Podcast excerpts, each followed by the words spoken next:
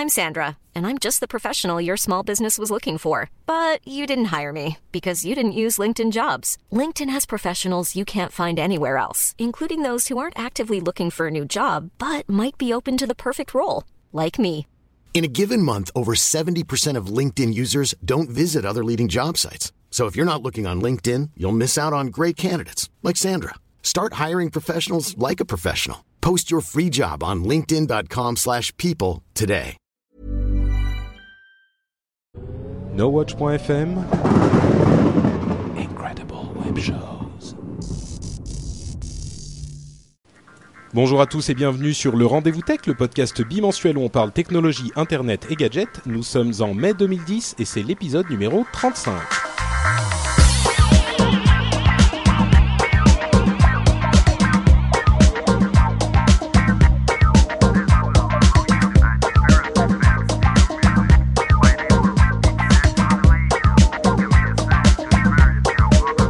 Bonjour à tous et bienvenue sur le rendez-vous tech. Et pour tous ceux qui en ont marre de l'iPhone, de l'iPad, d'Apple et tout ça, vous allez être contents parce qu'aujourd'hui, c'est une émission euh, quasiment exclusivement euh, Google. euh, avec la conférence Google I.O. où ils ont annoncé tout plein de choses. Mais on n'a pas que Google puisqu'on a deux animateurs de talent. Cédric, Cédric Bonnet, que vous connaissez tous, tu vas bien Ça va, ça va, très bien. et euh, Loïc euh, qui nous rejoint. Euh, Ça doit être la troisième fois que tu viens dans l'émission, je ne sais plus exactement. Deuxième, je pense. Deuxième. Bonsoir à tous. Et euh, euh, en fait, je suis à Paris, ce qui est assez Mais marrant. Voilà. J'ai vu ça euh, sur. euh, je, je te suis sur Twitter, bien sûr, et, euh, et j'ai vu que tu étais sur les Champs Élysées. Euh, et que tu étais, t'avais- tu étais allé dans, dans cette grande exposition Nature Capitale là, que, à laquelle j'étais hier. J'ai trouvé bien trop peuplé, mais Oui, c'était un peu peuplé, mais euh, mais je suis arrivé vers deux heures. Je savais pas trop. Il faisait beau, donc on est allé se balader là-bas. Ouais, ouais, ouais. Ouais. Mais c'est sympa Paris. Ça manque un peu quand même. c'est vrai. Pour, ceux qui ne le savent pas, euh, Loïc est bien sûr depuis quelques années à San Francisco et euh, ça tombe bien que tu sois là puisque euh, Sismic pour iPhone est- est- a été lancé il y a quoi deux, deux jours à peine? vendredi, euh, vendredi dernier, absolument. Donc ouais. Et on est très très content du. En fait, plus précisément, on n'a jamais eu autant de téléchargements d'une appli, et pourtant on en a six. Donc, euh, de- de- dans les premiers jours, c'est incroyable. Mais bon, Donc ça, ça c'est la magie de l'iPhone. Ouais, oui, c'est sûr. Oui. Bah maintenant vous êtes sur euh, sur Android et sur iPhone et partout et sur le web. Et euh, bah, BlackBerry, aura- PC, Mac, euh, iPhone, BlackBerry, euh, pardon, Android, et Windows Phone 7 qui arrive aussi. Donc, euh, ah ouais, ça y est, c'est déjà le développement est déjà en cours sur Seven. ah hein non, mieux que ça, on a déjà une appli qui tourne, dont on commence à faire des démos. Sublime. Bah écoute, euh, je pense qu'il n'y a pas de meilleure personne euh, euh, pour parler de tout ce dont on va parler aujourd'hui, puisque tu travailles euh, euh, notamment avec euh, Android, comme on le disait. On va parler de, des mises à jour d'Android et de plein de choses. Avant de faire ça, je vais juste euh, dire un petit bonjour aux gens euh, qui sont dans la chat room et qui nous suivent en live. Donc merci à vous de nous suivre. C'est très sympa d'être là. Je vois des Cédric, on t'aime, euh, etc., etc. Euh, et et euh, je vais également remercier les gens qui nous ont laissé un petit pourboire euh, sur le site de l'émission. Comme vous le savez, il y a un lien sur la droite. Euh, vous pouvez nous laisser un pourboire. Et je remercie très grandement euh, Pascal, Mathieu de Yatacast, Pierrick, euh, Francisco, Brigitte, Étienne, alias Progose. Donc tous ces gens-là qui ont pensé à nous laisser euh, quelques sous sur le site. C'est, ça nous fait extrêmement plaisir et on vous remercie du plus profond du cœur. Et donc on va passer sans autre transition à Google I.O., qui est cette grande conférence euh, de, pour les développeurs que fait Google tous les ans. Si vous vous en souvenez, euh, c'est la conférence à laquelle ils ont annoncé Wave l'année dernière, et donc on vous a, à la suite de ça, pris la tête avec Wave pendant quelques, quelques épisodes. Euh, tiens, petite petite question en passant parce qu'on va parler de Wave, mais euh, est-ce que vous vous utilisez Wave? Bon, Cédric, je sais qu'on s'en sert un petit peu pour euh, pour gérer No Watch. Loïc, toi, tu t'en sers au quotidien de Wave? Du tout, je m'en suis absolument jamais servi et je ne connais personne qui s'en sert. Comme ça, si tu veux, c'est voilà, Mais là maintenant tu connais deux personnes. voilà. C'est très impressionnant. Mon, mon- le nombre de personnes que je connais qui utilisent Wave vient d'augmenter de manière exponentielle. Bon bah écoutez, première annonce de Google, Google I.O. Ils ont annoncé énormément de choses. C'est que Wave est maintenant euh, utilisable par tout le monde sans Voilà. invitation. Il y en a trois du coup maintenant. Oh le méchant. Non mais c'est vrai que moi ma première réaction ça a été bah il y a eu deux réactions première chose c'est mais euh, qui n'avait pas encore reçu d'invitation Wave? Parce que j'ai l'impression moi j'en ai 10 dans ma boîte de réception que j'ai pas utilisé parce que tout le monde en a et, euh, et ma deuxième réaction c'est que de toute façon tout le monde s'en fout un peu donc euh, bon Mais moi, moi, ce qui me, me fascine, c'est à quel point euh, Google peut aussi faire des bids. C'est quand même une grande leçon de, pour les entrepreneurs ou ceux qui aimeraient sûr. bien être entrepreneurs. C'est que on peut être très très gros et faire aussi des trucs totalement inutiles. Eh ben, et là, ça en est une preuve. Enfin, bon, on exagère un peu en disant que c'est, totalement inutile, mais de là que c'était annoncé. Et moi-même, le premier, j'ai dit, euh, ça a l'air vraiment d'avoir un énorme potentiel et tout. C'est sûr qu'aujourd'hui, euh, ça n'a pas eu un succès totalement fulgurant, quoi. Euh, mais bon, il y a quand même des, grosses grosses annonces ce coup-ci aussi. Et c'est pas parce que la dernière fois ils ont annoncé Wave qui s'est planté que ils vont se planter cette fois-ci. Euh, et la, la- pour moi, l'annonce qu'ils ont faite la, la plus importante et qui est véritablement euh, euh, monumentale, c'est cette annonce du Google Chrome App Store. Alors, qu'est-ce que c'est ce Google Chrome euh, App Store? Comme euh, vous en doutez, un App Store, ça a à voir avec des applications et un endroit unique où on peut facilement les, les télécharger. Et euh, l'utilité de ce Google Chrome App Store, la manière dont ça va marcher, c'est que dans leur navigateur Chrome, vous allez avoir euh, la possibilité de d'installer des applications web, c'est-à-dire que vous allez pouvoir facilement, de la même manière que vous avez des, sites web où vous pouvez télécharger euh, des applications pour Windows ou pour Mac ou etc. vous allez pouvoir télécharger et installer en quelque sorte des applications web pour pouvoir y accéder très facilement. Et ça peut paraître un petit peu trivial parce qu'on se dit bah c'est facile d'accéder à une application web, on met l'adresse web dans la, barre d'adresse du navigateur et euh, on y accède, c'est très simple. Sauf que euh, ça ça donne euh, un point central pour y accéder et les installer facilement qui font que c'est toute la la ça donne toute la force de Google, ça met toute la force de Google derrière les applications qui seront présentes sur ce navigateur. Je m'en mêle un peu les pinceaux. Euh, alors je vais je vais demander peut-être bah par exemple à Loïc de nous dire pourquoi. Enfin moi je trouve ça super important. D'une part parce que ça donne un- un- une valeur ajoutée à, à Chrome le navigateur et en plus ça sert de base pour leur système d'exploitation Chrome OS pour fournir des logiciels en quelque sorte entre guillemets euh, pour Chrome OS. Je, je- je me trompe en pensant que ça a une importance capitale ou? C'est important, euh, c'est important pour nous développeurs parce que ça va donner du trafic aux applications. Et Sysmic est disponible en version 100% web, euh, donc HTML en et plus en depuis un an maintenant, depuis le 15 juillet, avec d'ailleurs un succès incroyable puisqu'on a euh, 20% de croissance par mois de l'utilisation Par de- mois? Par mois, absolument. C'est euh, Sysmic version web en. C'est mon le matin quand je me réveille, je me lave les dents et ensuite je vais voir mon Google Analytics de Sysmic Web parce que ça me donne la pêche quoi qu'il arrive. et ça fait euh, ça fait six mois qu'on a 20% par mois de croissance et ça montre évidemment l'intérêt des, des applications euh, basées sur le web avec rien à télécharger. On pourra en Mm. reparler d'ailleurs parce qu'il y a des gens qui adorent les desktop apps et donc on fait ça aussi. Mais euh, Bah moi de toute façon l'app euh, l'app que j'utilise pour Twitter. Alors pour bon, on va quand même le dire pour ceux, ceux qui ne le savent pas. Euh, Sysmic donc c'est le, le- la société et l'application principale de la société de Loïc euh, qui est un client pour réseaux sociaux qui inclut euh, Twitter mais d'autres aussi comme Facebook. Et moi l'application que j'utilise euh, bah, au quotidien c'est Sysmic Desktop donc l'application desktop euh, de Sysmic. J'ai- c'est ça. une- Et, Ouais. et je t'en remercie. Bon, je t'en Et prie. on, on a Je pas l'uti- de toute façon, je l'utiliserai pas si elle était pas, euh, si elle était pas excellente. Donc, euh, tu vois, moi, je fais pas de cadeau. C'est, euh, c'est vraiment ce que je, ce que j'utilise. Bah, Écoutez, on a pas mal de news là-dessus aussi, mais pour répondre à ta question, parce qu'on l'a tra- transformé en plateforme, mais je veux pas accaparer l'actu, on en reparlera après. Ah, Euh, ça m'intéresse. Nous-mêmes, on a des plugins maintenant avec les gens qui créent. Donc, à l'occasion de Google I.O., on a lancé Sysmic Desktop 2, qui a Buzz, Google Buzz intégré dedans sous forme de Mm. plugin. Donc, pas mal d'actu là-dessus aussi. Mais puisqu'on parle de Sysmic euh, Web et de Chrome OS, l'intérêt de, de c'est donc pour les développeurs de toucher plus d'utilisateurs euh, parce qu'ils vont avoir la promo d'un App Store. Donc, de la même manière qu'on lance une appli iPhone, on a, euh, on a euh, de la, de, évidemment des utilisateurs qui arrivent parce qu'ils découvrent l'appli promue dans l'App Store, ben, ça va être la même chose. Donc ça c'est très très bien, nous, nous, Ouais. ça très bien.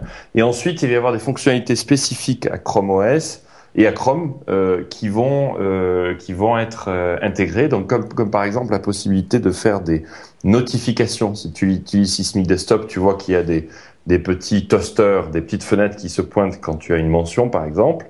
Euh, et bien, on va pouvoir faire la même chose en web-based, ce qui est ce qui est ce qui est pas euh, un peu possible. Voilà. Ce qui ce qui est pas possible avec les technologies web actuelles, c'est-à-dire que ça sera spécifique à Chrome et à Chrome OS, quoi. Voilà, il va y avoir des il va y avoir des spécificités de Chrome OS qui sont euh, disponibles pour les développeurs et sur lesquelles on est en train de travailler de manière étroite avec euh, Google, qui vont nous permettre de faire plus de choses. Et en fait, le but de Google, c'est tout simplement que les applis web soient aussi performantes Mm. que les applis desktop, ce qui est pas facile parce qu'il y a des choses qu'on peut pas faire. Par exemple, sur Ouais. Sysmic Web, il n'y a pas de notification, c'est-à-dire ces petites fenêtres qui se pointent parce que c'est juste pas possible euh, de le faire de, de, de tout simplement euh, sans utiliser donc des fonctionnalités spécifiques du navigateur. Donc voilà un exemple. Et c'est très très bien parce que euh, c'est très léger. C'est-à-dire que toutes ces applications web, y compris la nôtre, comme Gmail, notamment si tu es sur un netbook par exemple, euh, eh bien ça prend pas du tout de ressources. C'est très facile à charger puisque c'est Ouais. que du web. Et euh, on est très très enthousiaste à cette idée-là. Et d'ailleurs, je les rencontre la semaine prochaine pour voir si on peut faire partie du lancement, parce que là, ils ont juste annoncé la disponibilité. On aimerait bien évidemment être dans leur euh, lancement. C'est sachant que Sysmic Web est, est fait entièrement en Google Web Toolkit. Mais l'objectif, on le voit bien que c'est totalement euh, orienté pour, euh, pour Google Chrome OS, en fait, tout simplement, et les netbooks qui vont utiliser euh, toutes les applis web et uniquement dans le navigateur. Enfin, c'est la, la continuité, en fait. On attendait juste qu'ils annoncent un application store, en fait, pour, pour le navigateur et pour, du coup, Chrome, Chrome OS, quoi.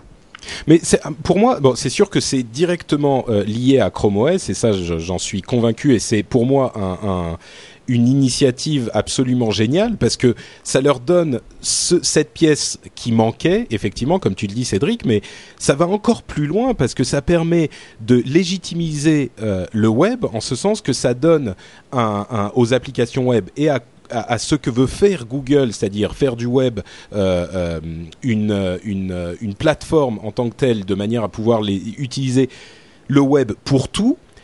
Donc ça met ce lien qui manquait de, du navigateur qui est la fenêtre vers le web vers tous les développeurs qui développent un petit peu éparpillés sur le web, de la même manière que l'App Store d'Apple euh, a permis de centraliser tout ça euh, pour les applications sur téléphone portable.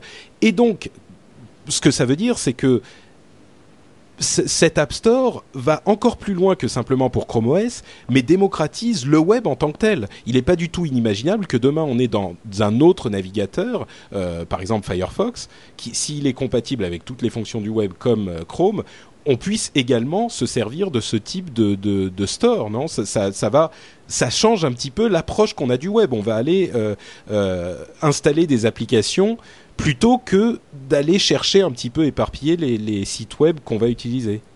Euh, ouais, mais alors tu vois, regarde dans le cas que tu, dans l'exemple que tu cites, tu dis euh, Firefox compatible avec euh, toutes les applications web euh, et du coup on peut utiliser son Firefox pour faire la même chose. Je suis pas certain que même s'ils sont très ouverts Google, je suis pas certain qu'ils aient envie de voir apparaître leur leur store et et d'ailleurs tu me tu me tu me arrêtes Loïc si je me trompe, mais c'est quand même spécifique à, à Chrome le ce qu'ils ont annoncé.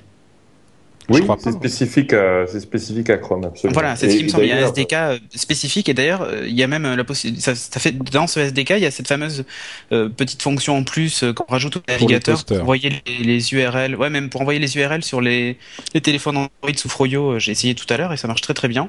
Et donc c'est pour ça que pour moi, c'est vraiment, c'est vraiment, un- enfin c'est vraiment lié à Chrome quoi. Hmm. J'avais j'avais l'impression que euh, certaines parties du, du, du store seraient accessibles aux, aux autres navigateurs, mais je me trompe peut-être. Euh, enfin, dans tous les cas, c'est effectivement une annonce euh, extrêmement importante et qui est essentielle pour l'avenir du, du, système Google Chrome OS. Et pour moi, c'était l'annonce la plus importante de, de, de, Ah, pas pour de moi. Google I.O. pas Alors, dis-moi. Bah, moi, c'est, c'est vraiment le, c'est ton sujet d'après, je crois, mais c'est vraiment. Bah, vas-y, vas-y, on enchaîne. Je pense que c'est vraiment la télé qui est le, pour moi le. Et c'est marrant parce que, euh, comme d'ailleurs tu, tu en donnes le, le- tu en partages visiblement le sentiment, c'est plus, c'est pas, ça n'a pas été aussi big news que ça, le, Mm. le Google TV, alors que pour moi c'est, c'est majeur. C'est-à-dire que si on Ouais. regarde depuis euh, sincèrement, depuis l'invention, le, les débuts du web dans les années 90, il y a un seul média qui n'a pas été vraiment révolutionné par le web, un seul, c'est la télé. Tout le reste, regarde, on fait un podcast audio là avec un peu de vidéo, euh, et on n'a pas besoin de radio. Euh, et le, le, je trouve que sur la télé, si on regarde, euh, finalement, ça pas, pas grand-chose a changé en 20 ans. C'est-à-dire qu'on est toujours obligé de, de, de se, nous, nous adapter aux horaires de, de, de, telle ou telle émission si on veut la regarder, et pas l'inverse. Euh, et puis, le YouTube a, a finalement reproduit le, la, la, manière de fonctionner des médias traditionnels d'une certaine manière, puisqu'il n'y a pas énormément d'interaction. Là, tout d'un coup, à nouveau pour un développeur, c'est majeur parce que votre télé va tourner sous Android et sur une version spécifique d'Android. Pour moi, c'est incroyable parce que ça veut dire que je peux, je peux faire Sismic pour Android TV. Et l'idée d'avoir mon appli dans votre télé, je t'avoue que c'est complètement, euh, ça, me fait vraiment flipper parce que euh, on va pouvoir faire des choses absolument incroyables qui sont, euh, qui sont totalement inconnus pour l'instant, puisque la, la, consommation face à une télé n'est pas la même. On n'est plus sur un canapé, on consomme des infos, et moi je vois plein de choses avec les réseaux sociaux qui vont arriver autour de ça, euh, parce que le, le, le, regarder la télé, c'est typiquement social dans son domicile, mais pas du tout social, puisque c'est un, c'est juste un one-way media qui, ouais. qui, vous, qui vous envoie des infos.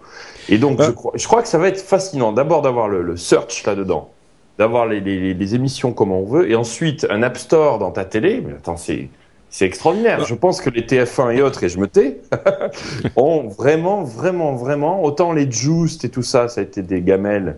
Hulu, c'est plutôt un succès, mais c'est pas, c'est pas encore ça. Là, je crois que pour la première fois, euh, les grands, euh, enfin toute, toute l'industrie de la télé va être sur la tête et ça va, ça va prendre le temps ouais. qu'il faudra. Bah, je vais, à vrai dire, j'étais un petit peu, euh, un petit peu malhonnête en, en, parlant de, de Chrome App Store parce que pour moi, d'autant plus parce que nous sommes dans ce business de la, de, du podcast et que mes, mes camarades comme Cédric font du podcast vidéo, cette, histoire de Google TV est, absolument majeure aussi et sans doute même plus que le, store parce que alors d'abord, je vais expliquer quand même ce que c'est, c'est-à-dire que c'est un petit peu une box, comme votre Freebox ou votre Livebox ou ce que c'est, ou même Boxy pour les gens qui connaissent, euh, qui connaissent. Et euh, sauf que la différence, c'est que c'est Google qui la crée et que, en dehors du fait que vous allez pouvoir acheter une box euh, Google TV et la mettre à côté de votre télé, elle va également être intégrée dans certaines télés à l'achat des télés comme euh, les télés Sony notamment et certainement d'autres qui vont le faire à l'avenir. Et ce que ça veut dire, c'est que comme et, Google va gérer l'aspect logiciel de ces télés, c'est-à-dire que c'est Google eux-mêmes qui vont envoyer les euh, les mises à jour par internet à ces télés-là.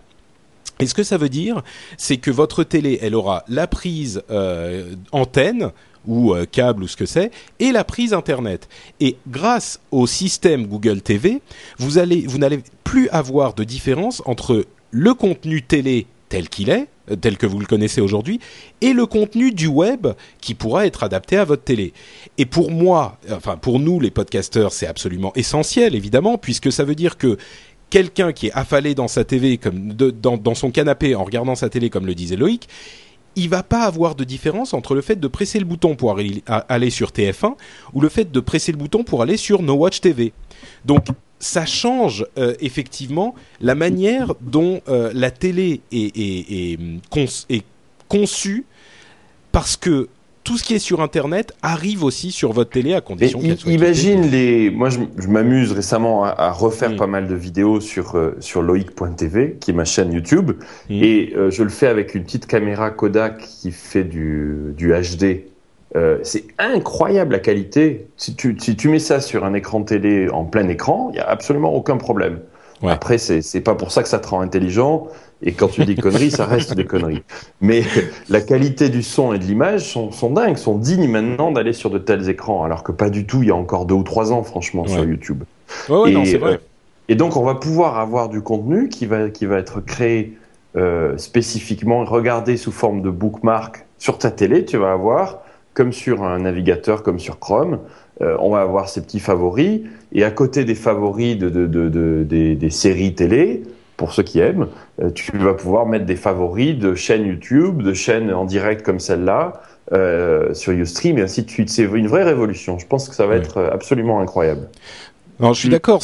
On arrive au point dont je parlais moi depuis à, peu près un an, qui est cette, cette idée que euh, l'origine du contenu audiovisuel n'a plus d'importance. À partir du moment où tous les contenus sont réunis sur la télé, euh, l'origine du contenu n'a plus d'importance parce qu'elle arrive de toute façon au niveau du, spectateur, de la même manière que quand le web est arrivé, euh, qu'on ait été un grand journal ou un petit blog, euh, le contenu arrivait sur la page web de la même manière, donc les petits ont pu entrer en concurrence avec les grands. Alors évidemment, ils n'avaient pas forcément la même euh, démarche ni la même euh, ni la même cible, mais l'opportunité était là de, de, faire concurrence aux plus grands aux plus grands publishers, aux plus grands éditeurs. Et, non, ça surtout c'est toute l'arrivée d'un contenu vertical.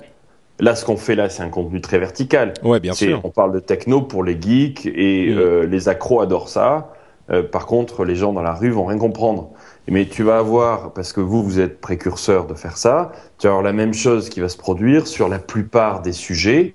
J'en sais rien, moi, ça peut être le, par exemple, le, le, moi, le tricot, c'est le truc dont on parle tout le temps en fait. À la, le tricot, la course, la course à pied. Moi, j'adore la course à pied. Tu n'as absolument pas le, tu n'as pas du tout le marché sur les chaînes traditionnelles, même, même du câble, même les 300 ou 400 chaînes, pour faire du contenu vertical qui parle de course à pied. En revanche, de faire du contenu vertical avec, euh, comme ça, des gens comme nous, des passionnés, euh, ça, va, ça va cartonner. Et ça, c'est nouveau, parce qu'ils vont voir qu'ils peuvent le faire. Euh, et pour la qualité, avec ces petites caméras maintenant, moi je pense qu'on va avoir une explosion de contenu et qu'enfin les gens vont se mettre à beaucoup plus créer de contenu vidéo. Je suis, oui, j'en suis convaincu. Bah, euh, Cédric est, le seul ici qui fait un, un, podcast entièrement vidéo euh, à succès. Toi, tu, j'imagine que tu es fou de joie à l'idée de Google TV. Évidemment. Et d'ailleurs, on a enregistré euh, bah, tout à l'heure l'épisode 70 et, et on en parlait de Google TV. pour moi, effectivement, c'est l'annonce majeure. Et même au-delà. C'est où ça, Cédric? C'est sur quelle, quelle URL c'est www. Alors, euh, si tu veux voir les derniers podcasts, c'est www.nowatch.tv. Et donc, tu vas voir euh, dans les podcasts de Geek Inc. Donc, on est deux dans un canapé. voilà. c'est un peu le, c'est un, peu la mécanique d'Ignation. Voilà. Voilà. Euh, donc, donc dans l'idée en fait, le, enfin pour, pour moi c'est c'est ça a été l'annonce majeure. Quand j'ai vu ça, en plus quand j'ai vu les développeurs de Boxy que je suis sur Twitter dire, ben voilà, on va développer un Boxy pour Android pour la, la Google TV, euh, je me suis dit ça y est c'est parti, euh, on va ah être bah, présent partout. Euh, bon bref, moi je vois bien une appli No Watch aussi hein, sur Android, ça serait, ah bah, ça évidemment, non mais de toute façon on va, oui c'est sympathique. Et au-delà de ça en fait, bon moi j'ai un Apple TV qui me permet de regarder mes podcasts sur la télé. Seulement, ça me fait une box de plus finalement pour euh, pour regarder euh, ben, euh, du, du podcast. si je veux regarder une série télé que j'ai enregistrée par exemple sur ma 9 box, ben je suis obligé de switcher sur ma 9 box. Donc j'ai 12 prises HDMI sur mon téléviseur avec ma console et tout ça. Enfin bon, c'est vraiment l'horreur. là, je me dis qu'on va peut-être avoir une une box totalement unifiée et c'est ça la, la, vraie nouveauté. Et surtout, je, quand je vois Google qui s'intéresse à ça, me dit tiens est-ce que Apple va peut-être arrêter de prendre l'Apple TV pour juste un hobby et se réveiller et proposer quelque chose parce que eux aussi ont des applications faut pas oublier hein, euh, sur euh, sur l'iPhone et sur l'iPad je vois bien arriver dans dans, dans quelques temps des applications sur Apple TV pourquoi pas euh, pourquoi pas avoir son Twitter ou autre sachant que déjà l'iPhone ou même l'iPad peut faire office de clavier pour l'Apple TV puisque moi je m'en sers pour faire mes recherches de vidéos YouTube et tout ça. Donc je crois qu'en fait là on a assisté ces dernières années à une bataille sur le smartphone. C'est un marché qui, bon, qui va sans cesse évoluer, mais on commence à arriver un peu à un peu de stabilité, quoi. Un peu de stabilité. Et je pense vraiment que la bataille entre ces grands acteurs va se déplacer sur la sur la télévision. Euh, Aujourd'hui, le seul qui a vraiment fait quelque chose, c'est Microsoft avec son Media Center et sa Xbox qui fait Media Center Extender. Mais, euh, mais voilà, en fait, ils ont laissé en plus la place totalement libre à des développeurs indépendants pour faire du XBMC, du Plex, du Boxy. Euh, J'ai vraiment l'impression que c'est que c'est vers là que va se situer la, la, la prochaine guerre industrielle, en fait. Euh, c'est possible, mais mais moi, la, la réaction qu'a eu Yann, euh, qui est donc l'animateur du qui anime l'émission avec Jeff, quand une, une semaine sur deux.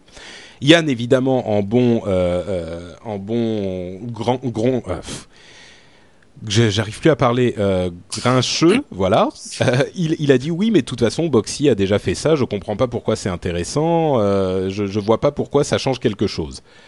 Moi, évidemment, j'étais pas d'accord avec lui parce que je suis jamais d'accord avec lui, mais c'est évidemment pas la même chose quand il y a Google derrière. Oui, c'est la même chose que que Boxy finalement, à quelque chose près, mais quand c'est Boxy qui fait quelque chose et quand c'est Google qui fait quelque chose, ça peut pas être pris de la même manière, c'est évident.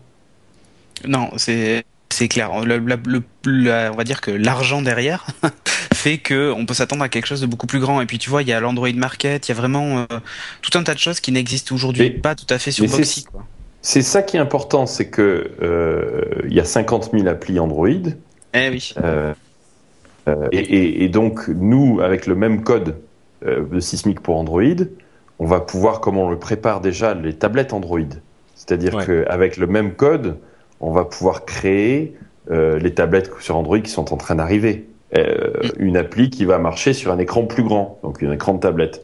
De la même manière, en fait, c'est une modification d'interface, mais pas du, pas du moteur qui est dessous. Donc l'investissement pour un développeur, c'est extraordinaire, parce qu'avec la même appli, bah, vous allez avoir le téléphone, vous allez avoir d'ailleurs aussi des écrans plus petits qui vont sortir que les téléphones du type comme des, des, montres en fait. Il va y avoir des toutes petites euh, devices, des tout petits objets qui vont être sous Android? Sous Android, oui, absolument. Hmm. Et euh, je suis pas sûr que je devais en parler de ça d'ailleurs. Si, bah, si tu peux en parler. Même moi, j'ai vu un prototype et, euh, et j'ai vu fonctionner des applis dessus et je me suis dit waouh génial. Euh, au lieu d'avoir l'heure, j'ai mes tweets sur ma montre. oui, voilà. Mais donc du petit et donc jusqu'au jusqu'à la tablette et ensuite les écrans euh, des écrans télé. Et c'est ça, c'est totalement fascinant et c'est surtout extraordinaire parce que euh, parce que pour nous, bah, c'est le même investissement. Ouais. Mm. Et je sens que, enfin, ce que j'ai dit tout à l'heure encore, hein, mais je sens que euh, là, c'est vraiment ce qui a démarqué euh, Google d'Apple parce que bon, on a l'impression qu'ils se, ils se suivent un peu tous, quoi. En gros, euh, euh, je fais un marketplace, tu fais un marketplace, je fais un, un smartphone, tu fais un smartphone, bon voilà. Euh, enfin, ils se suivent jusqu'à maintenant. C'était quand même Google qui suivait Apple. Là, ça ouais, inverse un peu mais la là, Là, voilà, là, Google a carrément pris le lead mm. sur avec Google TV. Quand on voit ce qu'a fait Apple et l'Apple TV, je trouve ça dramatique. Ah, c'est sûr que, que l'Apple TV était un ratage complet, oui. C'est dramatique, sachant qu'en plus, ils n'arrêtent pas de nous dire que c'est euh, que c'est OS X qui tourne sur toutes leurs plateformes. Alors c'est vrai que sur euh, l'Apple TV, c'est un vrai OS X, il y a les mêmes dossiers, euh, tout la, la même chose quand on creuse un peu dedans. mais je me dis mais voilà, mais pourquoi est-ce qu'on n'a pas ces applications mm. sur la télé? Ils ont déjà la box qui existe quoi. Enfin c'est c'est hallucinant. C'est hallucinant. Et je pense que vraiment, là, Apple va se réveiller. C'est pas possible qu'il laisse Google s'envoler, quoi. Oui. C'est, à vrai dire, ça va refaire un, deuxième standard qui n'est pas forcément bon parce que là, pour le coup, pour que les, télévisions euh, internet décollent, il faut qu'il y ait une unification des, standards. Encore que si euh, Android fait tourner certaines applications et que Apple fait tourner d'autres applications sur votre télé, finalement, s'il y a que deux euh, deux standards, ça peut devenir, euh, euh, ça peut véritablement décoller là où Google aura forcément un avantage, c'est qu'ils vont mettre leur système sur euh, le matériel d'autres constructeurs, alors qu'Apple refuse systématiquement de mettre son système sur d'autres matériels. Et on a longtemps parlé de l'Apple TV, c'est-à-dire d'une éventuelle télévision véritablement de marque Apple qui intégrerait la box Apple TV, mais c'est jamais venu. Donc aujourd'hui, ça devient un petit peu délicat. on verra. Enfin, on verra. À vrai dire, moi, moi, il y a un truc qui m'a vraiment marqué dans, dans ces deux annonces et surtout dans celle de la, de la, de la Google TV, c'est à quel point on commençait à parler de, de Google et d'Apple et systématiquement chaque chose dont parlait Google avait été enfin on avait l'impression que c'était un écho à ceux dont avait parlé Apple euh, les, les semaines ou les mois précédents mais on n'entendait jamais parler dans toutes ces discussions, ou presque pas, ou comme euh, euh, petite préoccupation périphérique, de Microsoft. Mm. Et, et ça, ça m'a véritablement choqué parce que je me suis dit, il est invraisemblable que sur ces marchés monumentaux, euh, Microsoft soit aussi peu présent et à quel point ils se sont laissés bouffer petit à petit ces quelques dernières années. ça me paraît moi vraiment ubuesque de, de, de, voir que Microsoft n'est plus présent sur ces batailles où Enfin, il faut pas non plus les, les, les, les écarter totalement de l'histoire parce que ça serait une erreur euh, colossale de de, de, de, de, penser que Microsoft est totalement out. Mais là, ils font vraiment pas partie des discussions. C'est incroyable, quoi. Oui, c'est vrai. Et alors, j'ai eu une réunion chez eux il y a pas très longtemps. Euh, tu sais, on a beaucoup parlé de l'abandon de courrier de Microsoft. Ouais. Euh, seulement, eux ont réagi en disant, euh, mais c'est pas parce qu'on ne fait pas courrier qu'on ne fait pas de tablette. Et, euh, et moi, j'ai déjà vu circuler des tablettes Samsung, pour pas les citer, qui font un peu plus de 7 pouces et qui fonctionnent sur Windows Phone 7. En fait, leur idée, c'est maintenant d'essayer d'unifier, comme dirait mon collègue Julien de Geeking, l'expérience utilisateur. Parce que le problème qu'il y avait, c'est Ah, qu'on bah, il avait serait droit- temps, oui, c'est sûr que c'est Oui, non, important. mais voilà, mais on a une interface Moi, je suis d'accord avec Julien. On a, on a une, on a une interface différente quand on, quand on, alors qu'on est chez, chez Microsoft, quoi. Je veux dire, tu passes de Windows 7 à la Xbox, à Windows Phone et même avant euh, Windows euh, 6.5. euh, tu te dis c'est pas la même boîte qui a fait les, qui a fait les trois logiciels, tu vois. Ou Ouais. même tu regardais le Zune, tu te disais mais comment ils peuvent faire un Zune et un Windows Mobile On dit 6.5 Zune, on dit Zune, Zune. Cédric. À chaque fois que tu dis ça dans. Kicking, ça me, ça me transperce les oreilles. Eh ben très bien, donc un zone. Euh, mais ce que, ce, que, ce que je veux dire, c'est que voilà, tu vois, ils sont en train de, de se dire finalement, si on lance courrier, on va encore lancer une nouvelle interface utilisateur et c'est et c'est presque plus possible. Et donc du Ouais, coup, ils capitalisent sur quelque chose déjà existant et qui n'est pas qu'un concept euh, bah, pour se lancer. Euh, pour se lancer dans, dans la tablette, tu vois. Donc, euh, je pense qu'en fait, ils ont beaucoup de choses à raconter. Et aujourd'hui, et aujourd'hui, euh, Microsoft en fait va devenir le le, le Apple d'hier en fait. Donc je, je, me- L'outsider, je- enfin, je vais m'expliquer, mais en gros c'était super cool d'être Apple il y a pas si longtemps que ça. Maintenant ça devient un peu saoulant a priori. Je sais pas trop pourquoi, mais bon, enfin peut-être parce que maintenant le Think Different quand t'as un iPhone, c'est ça fait rire, ça fait sourire. Euh, mais euh, Microsoft va redevenir cool dans les mois qui viennent. Et, et là je pense que voilà, ils ont une vraie carte à jouer et que on n'en entend pas, par- on n'en entend pas parler aujourd'hui, mais ça va, Ouais. ça va, enfin, ils vont se réveiller. Très franchement, je pense qu'à la fin de l'année, on va entendre parler d'eux avec Natal, avec tout le reste. C'est très Euh, possible. ouais. Ça va devenir super cool d'avoir un Windows Phone, tu verras. Ouais. C'est non, c'est tout à fait possible. Et Loïc, toi, t'es es quand même assez proche de la communauté des développeurs Windows. Je sais que euh, existe en version pour Windows et enfin Sysmic for Windows et Sysmic Look euh, qui sont euh, optimisés pour Windows spécifiquement. Euh, toi, tu jettes quel regard sur cette absence de Microsoft dans les Enfin, est-ce que c'est moi qui ai l'impression qu'ils sont absents ou ils sont juste en embuscade et ils vont revenir ou ils sont présents et moi je les vois pas?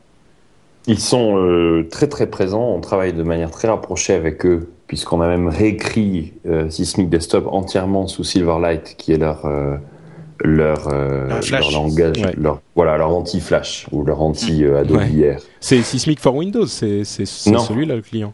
Non, ça c'était notre première version en fait, qui Ah, était du code de côté, en effet du code Windows entièrement euh, et spécifiquement et uniquement disponible sur Windows, Mhm. euh, ce qui est quand même qui est quand même 80% de nos utilisateurs, parce que le- les geeks sont sur Mac et moi j'aime beaucoup les Mac aussi, et euh, on a tendance souvent à l'oublier quand on code. Euh, moi si je regarde ma boîte, en- euh, ils sont tous, je dis ils parce que j'ai un PC aussi maintenant, mais Ouais. ils sont tous sur Mac et c'est une grosse erreur à faire quand tu es entrepreneur, c'est de, de, de te prendre pour la cible. Il faut faire très attention à ça. 80% de nos utilisateurs sur PC. Donc Ah, moi, je suis sur PC, hein, de toute façon, mais. Euh, Eh ben écoute, et c'est dans ce cas-là, le si tu vas sur Sysmic Desktop, sysmic.com et desktop, mhm. on a réécrit entièrement le desktop en Silverlight. Et euh, en effet, c'est sur base de code de, de- du Sysmic pour Windows. C'est Euh, la preview. euh, c'est- ah, je suis sur le site là, donc la Desktop de preview. preview. Ah bah écoute, je download C'est tout ça. de suite. Et bah, écoute, download, si, tu es sur PC, c'est plus rapide que la version Sysmic for Windows. Et euh, c'est incroyable les performances, et surtout, en fait, donc c'est le résultat de 9 mois de boulot euh, avec une petite équipe, euh, enfin significative.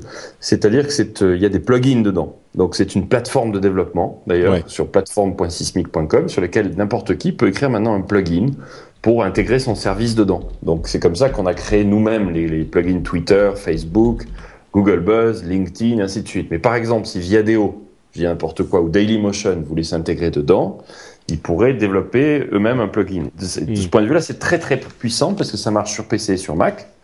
Les performances sont un peu meilleures, enfin largement meilleures pour l'instant sur PC, mais ils sont en train de bosser sur Mac. Euh, Mais attends, sur Mac, il est, on devient un peu technique là, mais moi ça m'intéresse. Euh, sur sur PC, il est sous Silverlight. Sur Mac, il est sur quoi? Silverlight. Ah, Silverlight, Silverlight est sur Mac aussi. Ouais, bien Ah, sûr. mais je savais pas, d'accord. Bien sûr, il y a des petites, euh, comme moi j'aime bien être honnête et transparent. Euh, sur Mac, il y a un problème de Silverlight, c'est que le, le, le- la petite euh, roulette, je sais pas comment on, on l'appelle en français, la, la- la- qui La molette permet de la molette, merci, le, de, qui permet de scroller sur les, en bon français aussi, de scroller. Non, sur- mais c'est bon quand quand, quand Jeff est pas là, quand, quand Jeff est Voilà. pas là, il nous faut quelqu'un pour le remplacer. Il fait Voilà, ça temps exactement. Ben, donc ça, c'est c'est pas encore connecté, c'est-à-dire que ça manque et, et sincèrement, quand moi je suis sur Mac, ça m'énerve. Mais euh, c'est l'affaire de quelques semaines. On peut juste pas le faire nous, pour l'instant. Mais à part ça, euh, c'est très impressionnant parce que c'est beaucoup plus stable que R. On a nous une architecture euh, très sécurisée qui nous permet de faire des plugins qui sont absolument pas possibles sur Adobe. Et euh, et les performances alors sur PC sont dingues. C'est-à-dire que ça va plus c'est plus rapide et les plus performants que Sysmic pour Windows qui était en .NET comme tu tu rentres dans la technique. Mm. Donc avec euh, un effort relativement minimal on a réutilisé tout notre code Sysmic pour Windows on l'a passé sur Silverlight et on se retrouve maintenant avec du, euh, du, du- des deux plateformes et dans le chat, on me prend pour un commercial Microsoft, mais j'ai quand même lancé mon appli iPhone il y a deux jours. Donc, aussi parler d'Apple si vous voulez. Et euh, juste pour dire que c'est euh, que Microsoft est absolument pas absent. Euh, on a nous aussi une donc l'appli Windows Phone 7 qui est prête. Et là où c'est magique, c'est que c'est comme Android, ce dont je parlais tout à l'heure, c'est multiplateforme. Si Mm. vous êtes développeur, ben, vous codez une fois, vous avez Windows, Mac et leur futur euh, téléphone. Euh, parce que c'est le même code. Après, c'est Donc juste c'est aussi en Silverlight pour euh, le Windows Phone 7 en fait. L'ensemble des applis du nouveau téléphone Windows Phone 7 sont en Silverlight. Donc quand vous codez en Silverlight, ben, vous avez les trois. Mac, Non, mais PC voilà, mais et- Ouais, d'accord. C'est ce que je disais en fait, ils sont très très forts sur ça. On n'en entend pas parler en fait dans l'actu parce qu'ils font pas de grandes conférences et tout ça en ce moment. Voilà, c'est tout. C'est c'est juste qu'ils Bah. sont pas dans l'actu, mais mais ils sont pas du tout endormis, hein, loin de là même. Ouais, donc en Non, fait non, ils ont très, euh, très bien, vraiment. Ils ont peut-être évité, ils ont fait quelque chose d'intelligent, effectivement, c'est qu'ils ont évité de faire du bruit avant d'avoir quelque chose euh, de solide à présenter. Et, euh, et, et du coup, euh, d'ici la fin de l'année, effectivement, si tout ça marche de concert, euh, on va avoir un déluge qui va les ramener sur le devant de la scène et en faire certainement le troisième euh, challenger qu'on attendait entre Google et Apple. euh, qui sont aujourd'hui Sincèrement, pour bosser avec eux de manière quotidienne, ce qui est d'ailleurs un autre point. hein. Ils ont un programme qui s'appelle BizSpark, qui est vraiment bien pour Mm. les startups. Mhm. Et nous, on a, un, con- on a des contacts dédiés, et c'est- vraiment le, le l'aide qu'on a est incroyable. Pour vous donner une idée, quand on a justement ce genre de soucis pour faire marcher la souris, le scrolling euh, sur Mac, on a directement accès euh, à l'équipe qui code Silverlight. Et ça, c'est vraiment euh, rare pour nous. Mm. Mais ce que je veux dire par là, c'est que euh, pour bosser avec eux de manière quotidienne, l'effort qui est derrière est colossal. Et ce qu'il faut pas, faut voir avec Microsoft, c'est que s'ils sont pas forcément les premiers, ils arrivent ensuite à pas mal rattraper. Regardez, le Vista, c'était une daube, et euh, Windows 7, sincèrement, c'est vraiment bien. Alors après, les Mac Ah puristes vont dire, mais c'est pompé sur OS, OS X. C'est vrai pour beaucoup de choses, mais euh, quand on Ouais. a un PC aujourd'hui, le, le, c'est hyper agréable l'expérience. Franchement, Ah bah, moi, sûr. à Mais- iMovie, il me manque pas grand-chose. Hein. Bah moi j'étais, euh, enfin moi euh, je, je défendais euh, Vista euh, bec et ongle depuis le début. Je, je le trouvais très bien déjà. Donc euh, je sais pas si je suis très, euh, si les, les gens qui qui critiquent euh, qui critiquaient Vista vont me croire. Mais euh, mais c'est sûr que Seven il est très bien et moi j'en suis euh, très, tout à fait content. Il est il est absolument parfait. Mais euh, mais bon Je pense qu'ils vont venir très très fort. Vraiment, Ouais. C'est, en fait, de toute façon, c'est l'avenir de leur boîte hein, qui est en Ah bah, jeu. c'est clair, oui. Et le nouveau concurrent de, de Microsoft, c'est Google. Mm. Euh, Google n'est plus un moteur de recherche euh, depuis longtemps. C'est devenu, en train de devenir un, un operating system. C'est en train de devenir, on, on en parlait, la télé. Et donc le, le- le- la bête à abattre, c'est Google. Et euh, ils sont en train de jouer leur avenir là. Donc c'est juste pas Ouais. possible. Je pense qu'ils viennent un peu tard, mais qu'on va avoir des bonnes surprises. C'est sûr. Bah c'est pas la première fois qu'il referait une une remontée.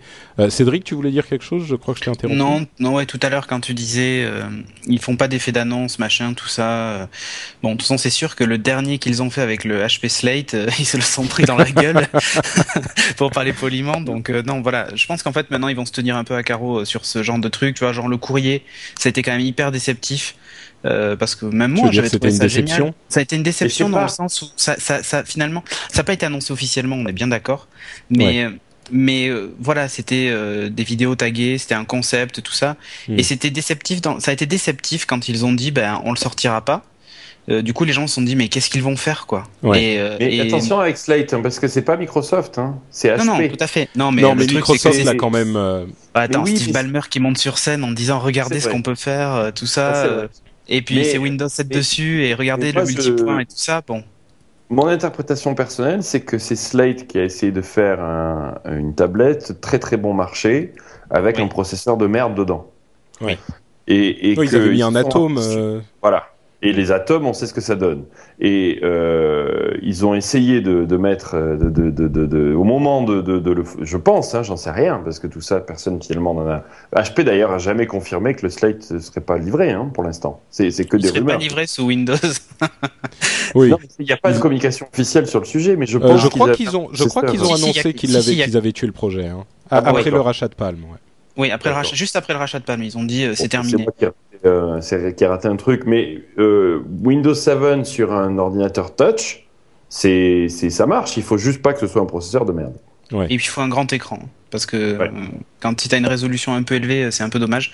L'ergonomie est pas est pas idéale.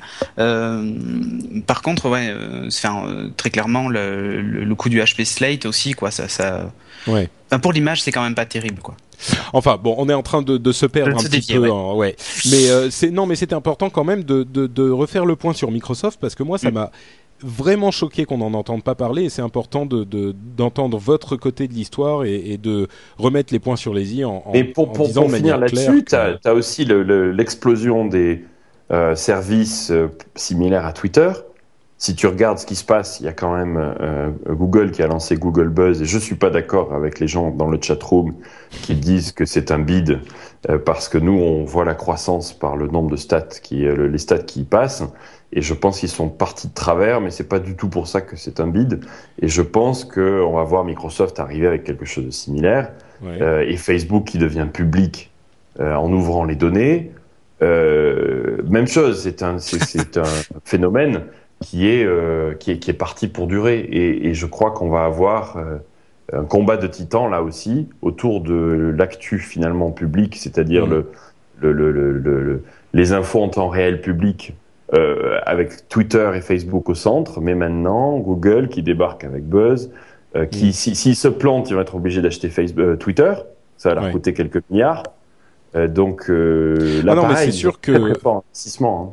C'est sûr que là, il y a, il y a de toute façon euh, une grosse, euh, une grosse activité et, et, et ça va constituer une, ça constitue déjà une part essentielle du trafic sur le web et c'est pour ça que euh, la, la direction que tu as pris avec Sismic était intelligente parce que ça, ça, ça devient une part essentielle euh, de ce que les gens font sur Internet et il faut euh, avoir un endroit pour centraliser tout ça euh, et, et c'est ce que c'est ce que tu fais finalement avec Sismic. Mais euh, par contre, plus il y en a, plus je suis content. Oui, bah oui, évidemment, ouais. Ça fait un problème de plus à résoudre pour nos utilisateurs. C'est sûr. Euh, enfin, mais bon, moi, je pourrais pas parler du, web social pendant des heures, mais revenons un petit peu vers Google I.O. parce qu'on n'en a pas fini. Euh, et on va encore euh, parler de Sismic parce que l'autre chose qui a été annoncée, c'est Android Froyo, donc la mise à jour du système Android, du système de, de téléphone de Google. La dernière mise à jour, la version 2.2, qui nous donne l'occasion de parler d'Android d'une part, de l'iPhone d'autre part, et également de Flash, puisque euh, cette der- dernière mise à jour inclut une version complète de Flash et permet d'utiliser les, les logiciels, enfin les sites web euh, qui sont conçus sous Flash. Euh, alors. Je sais que euh, Cédric a mis à jour euh, a mis à jour son Nexus. euh, c'est un Nexus One que tu as? C'est un Nexus One, ouais. D'accord. Alors ça donne quoi Froyo sur Flash et sur le reste? Euh, alors déjà, Froyo euh, en général, euh, c'est euh, c'est tout simplement hyper rapide. Mhm. Mais euh, très franchement, hein, euh, j'ai un iPhone 3GS à côté et euh, quand j'ouvre une page web par exemple, c'est le jour et la nuit. Ouais. Et même au-delà de ça, euh, partout dans le menu et tout ça, tout est instantané. Euh, Ça, c'est quoi mon ça, le, le HTC HTC, le Nexus One. Ah, sur le Nexus One, parce qu'il y a le Oui. nouvel HTC qui est encore plus rapide que le Nexus le One. Evo, euh, le Evo 4G. Et oui, mais lui est pas, en- enfin lui est pas encore officiellement en tout cas sous Froyo, donc Mm. euh, j'ai pu Ah, oui, sur, oui, voilà, j'ai pu tester que sur le, le Nexus One. Euh, c'est c'est le jour et la nuit. Euh, Franchement, à peine on, enfin dès qu'on clique sur une icône, enfin genre la musique, ça se lance immédiatement. Mm. C'est, il y a, plus besoin d'attendre. Là, je vais d'ailleurs essayer de suite avec euh, Sismic. Euh, je clique dessus et c'est là, vous voyez pas, mais en fait c'est lancé immédiatement. C'est même plus rapide que le 3GS, très franchement, hein, bien plus rapide. T'as de la chance Mais de l'avoir vu parce que moi je l'ai pas encore vu donc je suis, je suis ravi. En fait, Ah, mais- on a lancé nous, nous, le Froyo a cassé un, a cassé Sismic, pas que Sismic mais aussi notre un de nos concurrents Twidroid ainsi de suite avec une modification dans le dans l'OS et euh, donc en catastrophe ce week-end. C'est génial, sans déconner, la vie de développeur est fantastique parce que t'es tranquille, je sais pas ce que tu fais un samedi midi, puis tu vois passer un tweet, tiens j'ai installé Froyo et euh, Sismic marche pas. Et donc vas-y ré- récupère, récupère, récupère les développeurs. euh, on a fait un build, on l'a testé en catastrophe et, et là on vient de l'envoyer à tout le monde. Donc euh. Ça marche très bien. fou, hein. Ah, ça y est, tu l'as lancé. En paravie, moi je l'ai pas vu encore. Voilà, mais il- le système d'exploitation est vraiment exceptionnel, hyper rapide. Il y a, y a vraiment rien à dire. L'appareil photo se déclenche hyper vite. Ils ont revu un peu l'ergonomie de, de certains, de certains menus. Euh, l'application Gmail a été complètement revue. C'est-à-dire que maintenant, euh, je clique sur le, il y a la photo de mes contacts qui m'envoie un mail. Alors s'il est pas dans mes contacts, il me propose de l'ajouter. Si jamais il est dans mes contacts, euh, j'ai tout simplement la possibilité de lui envoyer un SMS, euh, discuter avec lui sur Google Talk, ou pourquoi pas lui envoyer un tweet via Sismic. Tout est unifié en fait. Toutes les applis Mm. sont capables de communiquer entre elles. Alors c'était déjà le cas avant, mais là ils ont là ils ont enfoncé le clou quoi. C'est vraiment il y a plus il y a, il y a pas une appli qui est pas capable de communiquer avec une autre quoi. Alors il y a beaucoup de gens qui disent que euh, avec euh, cette mise à jour, euh, Google a pris une avance sérieuse sur Apple. euh, et, et que le, le, le système sous cette mise à jour est beaucoup plus, enfin, agréable, ergonomique, avancé, tout ce qu'on veut. Tu- Alors, je- oui et non. Euh, fondamentalement, ça change pas le fait que les icônes soient pas forcément euh, super belles, petites. Il y a, a pas, de- si tu veux, de, c'est pas, c'est pas tout à fait uniforme. Euh. Tu vois, contrairement à l'iPhone où toutes les icônes sont identiques, là, tu peux te retrouver avec des trucs un peu bizarres. Euh, Au-delà de ça, il y a toujours le, le, le gros problème pour moi de de l'Android Market, c'est enfin d'Android, c'est l'Android Market. Euh, Aujourd'hui, je trouve que c'est une catastrophe à utiliser. Euh, les applications sont pas du tout mises en valeur. Le, le store est vraiment moche par rapport à ce que, par rapport à, l'iPhone, quoi, très clairement. Ouais. Euh, ce qui fait que tu vois, t'as pas envie d'aller chercher des applications et c'est compliqué. Si t'as pas le nom de l'application, ben, et qu'elle est pas mise en avant par, par Google dans l'Android Market, ben t'as pas envie de te balader dedans, tu vois. Hmm. Euh, par contre, là, là où ils ont pris aussi un petit peu le, le lead, euh, il y a une fonction très très bête, mais euh, mais très intelligente, c'est que ben maintenant les applications peuvent se mettre à jour automatiquement en tâche de fond. C'est-à-dire que dès qu'une mise à dès que ben, tu vois Sismic est proposé à la mise à jour, si j'ai coché la case mettre à jour cette application automatiquement, ben je reçois toutes les Ah, mises à c'est jour. top ça. Voilà, je reçois Mais toutes tu- les mises à jour au fur et à mesure ça sans rien marchait- demander. Ça marchait comment avant ça, ça Avant, j'avais juste une notification dans la barre de notification qui me disait ben, vous avez euh, deux applications à mettre à jour et je cliquais Et dessus. il y avait même pas de mettre à jour toutes les applications. Ce qui Non, était, même pas. euh, Et là maintenant tu Ah peux oui, d'accord. Bah, mais là maintenant tu peux. Donc tu vois ils ont réglé ça, mais la mise à jour auto je trouve ça génial euh, parce qu'en fait bah voilà tu coches une case. Là tu vois je vais mettre à jour l'application WordPress et euh, je viens de cocher la case puisque jusqu'à présent je l'avais pas mise à jour et maintenant dès qu'il y aura une mise à jour de l'appli WordPress, eh ben je la recevrai sur mon téléphone sans rien Hmm. demander en push en fait. Et c'est ça qui est génial. Euh, ça, beaucoup de choses ont évolué. quoi. Donc il y a plein de petits trucs qui sont meilleurs, enfin qui sont pratiques, bien faits, rapides, tout ce qu'on veut. Mm. Pour toi, donc pour toi, il est, il est très intéressant par certains côtés, mais c'est pas aussi bien fini quand même que, l'iPhone au final? Bah, je trouve que tu vois par exemple la fenêtre de paramètres euh, est toujours euh, c'est le minitel quoi. hein. C'est le minitel euh, 2.0 peut-être, mais c'est le minitel. D'accord. Euh, voilà, c'est ça, je trouve ça un peu dommage. Par contre, voilà, tu vois, le, le fait que je puisse partager ma connexion 3G en Wi-Fi avec mon iPad Wi-Fi, autant te Ouais. dire que pourquoi acheter un iPad 3G, tu vois? Oui, Ça, d'ailleurs ça, c'est qui- possible en natif dessus sur C'est en natif. Ouais, ouais, c'est en natif là. Je- Ah oui, ça, c'est top, ça, c'est Tu vrai. crées ton hotspot Wi-Fi euh, en sécurisé WPA2 PSK, donc euh, en plus c'est assez Mais ce qui sécurisé. est- quoi.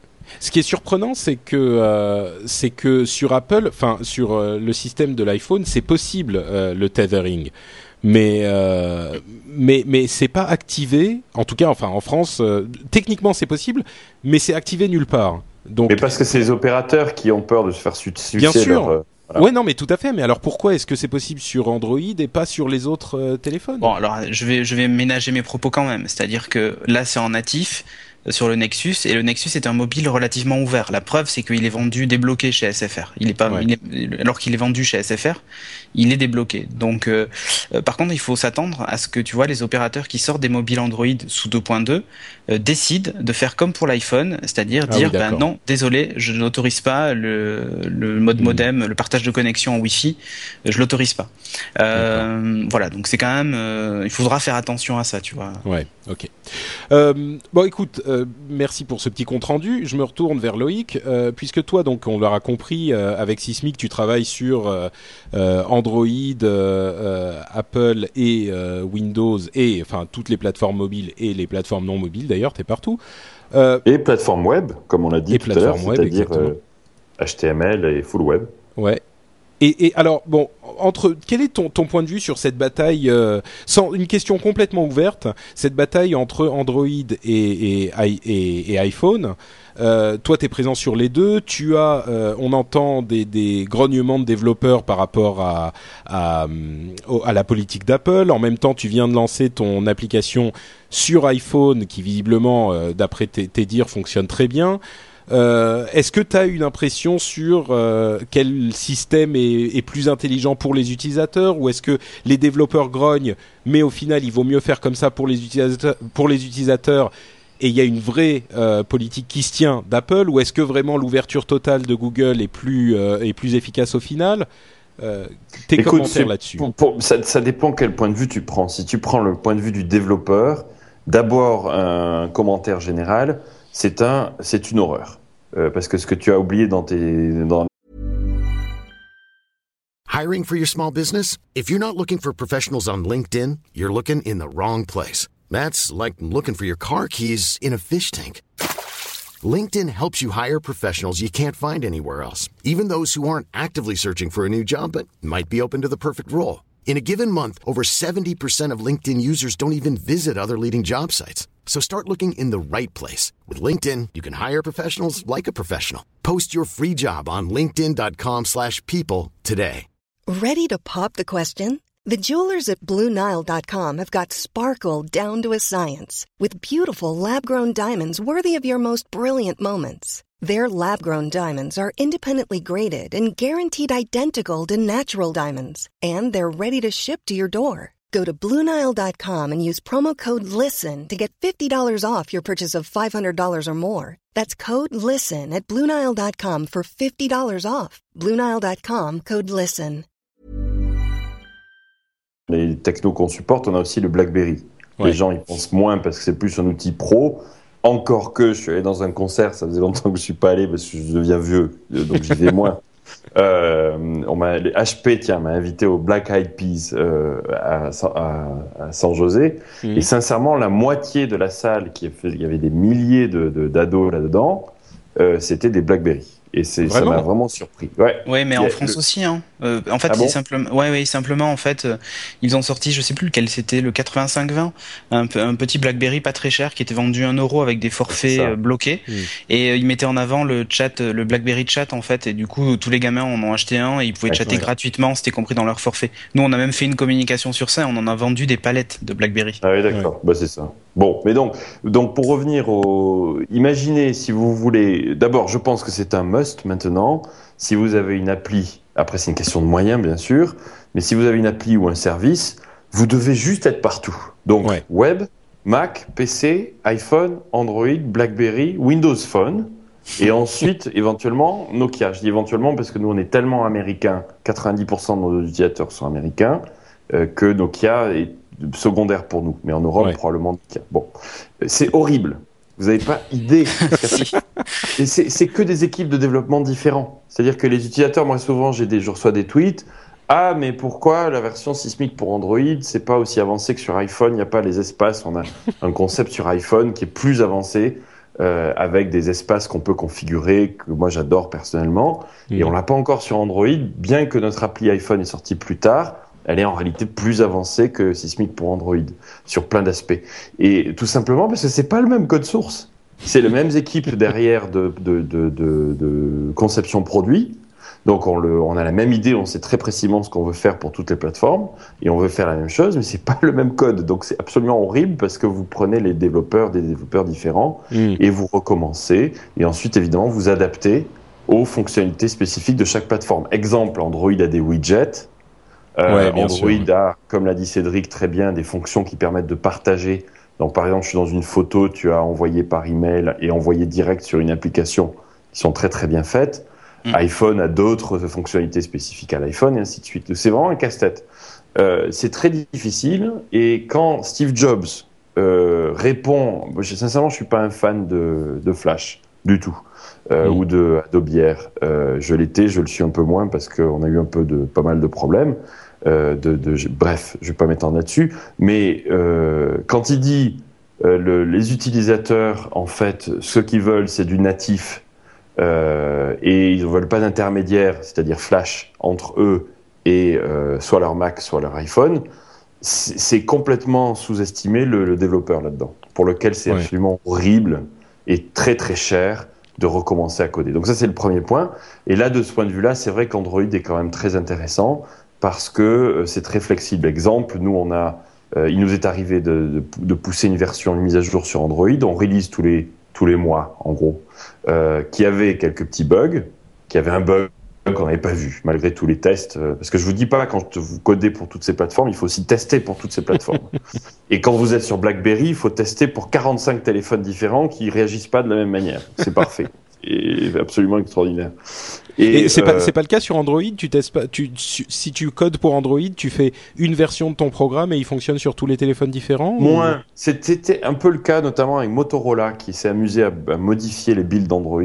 Oh là là. Euh, euh, avec des nous s'est- sur certains téléphones les boutons de l'appli étaient devenus rouges par exemple parce que euh, parce qu'ils avaient customisé Android et heureusement c'est de moins en moins le cas Hmm. ils sont aperçus qu'ils faisaient une connerie en faisant ça parce que les applis marchaient plus Ouais. Euh, donc donc donc ça c'est ça c'est pas mal euh, la board si tu veux tester euh, des applis sismiques qui sont pas encore sorties on a un site qui s'appelle Team Sismic pour ça .teamsismic.com et je répondais à un commentaire sur le chat donc voilà pour le développeur c'est pour le développeur, c'est une cata- c'est c'est très très difficile, mais bon, on y arrive.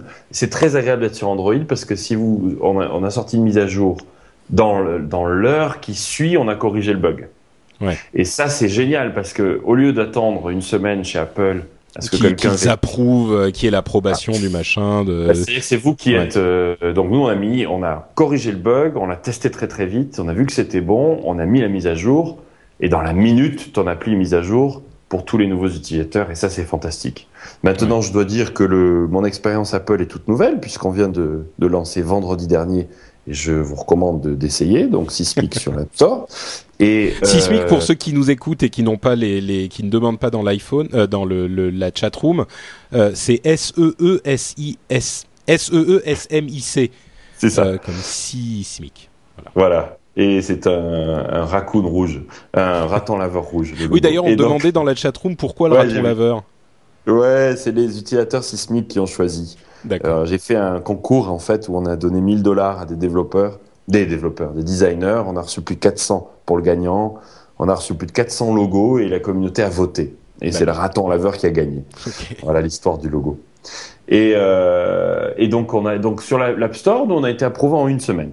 Donc ça va. Enfin voilà bon. Mais c'est euh, je trouve que c'est moins bien que d'être directement. euh, en Ouais. fait, Android vous sort de leur euh, market si vous faites des choses qui sont contre leurs euh, terms of service, euh, mais a posteriori. Bon, c'est une, une autre manière de fonctionner. Nous, sur Apple, c'est pas mal. Le, le, l'expérience développeur est plus complexe. Sincèrement, c'était plus rapide pour nous de développer pour Android.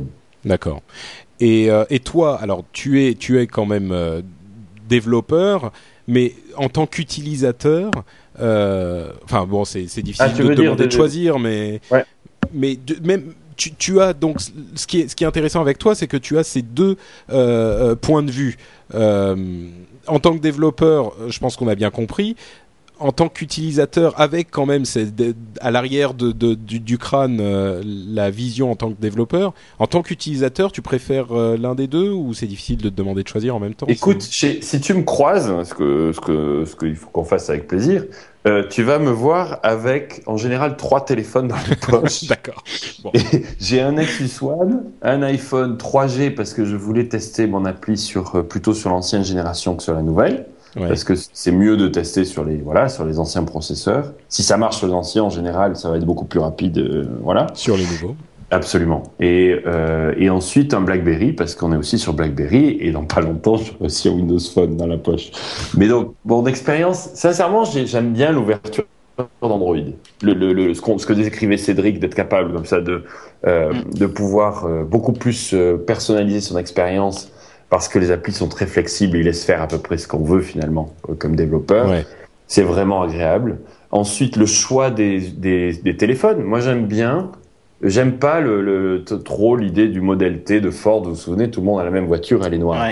Ouais. Bon, et, et moi j'aime bien le choix, j'aime bien changer tout en restant dans le même système d'opération de, de, de, Android, de passer par exemple le nouveau 4G qui est sorti aux États-Unis. J'ai vraiment hâte de le tester, le HTC parce que euh, ça va être des, des, des vitesses de téléchargement de malade. Euh, c'est clair. ça, c'est quand il y aura le réseau aussi. Euh, le réseau mais le réseau existe dans certaines villes, pas à San certaines villes, oui. Voilà, à Vegas, par exemple. Euh, D'accord. lieu de perdition dans lequel on a besoin. C'est de... une, c'est une excellente excuse, je pense, pour aller à Vegas. Absolument. donc, mais donc, donc ça j'aime bien, mais j'avoue que là, ça fait 15 jours que je suis sur l'iPhone parce que je voulais tester de n'être que avec mon appli évidemment iPhone. Et, et, je te, sincèrement, le sentiment que j'ai, c'est quand même c'est top. Et c'est ce que disait Cédric, il y a des tas de petites choses que tu, dont tu t'aperçois pas euh, Exactement. en regardant le, ton téléphone Android, ton, ton Nexus One, mais euh, qui sont là et qui se, qui se sentent à l'utilisation. C'est vachement polished, c'est beau, c'est très fini. Et c'est d'ailleurs pour ça que pour un développeur, c'est beaucoup plus dur aussi de créer ces applications parce qu'il faut être à ce standard-là. Alors que sur Android, je pense que notre appli est très belle, mais euh, si, si c'est un peu moins bien fini, ben, ça va passer. Alors que sur iPhone, on se fait défoncer. Hmm. C'est vrai. Mais c'est pas une raison pour sortir des applications moches. Hein.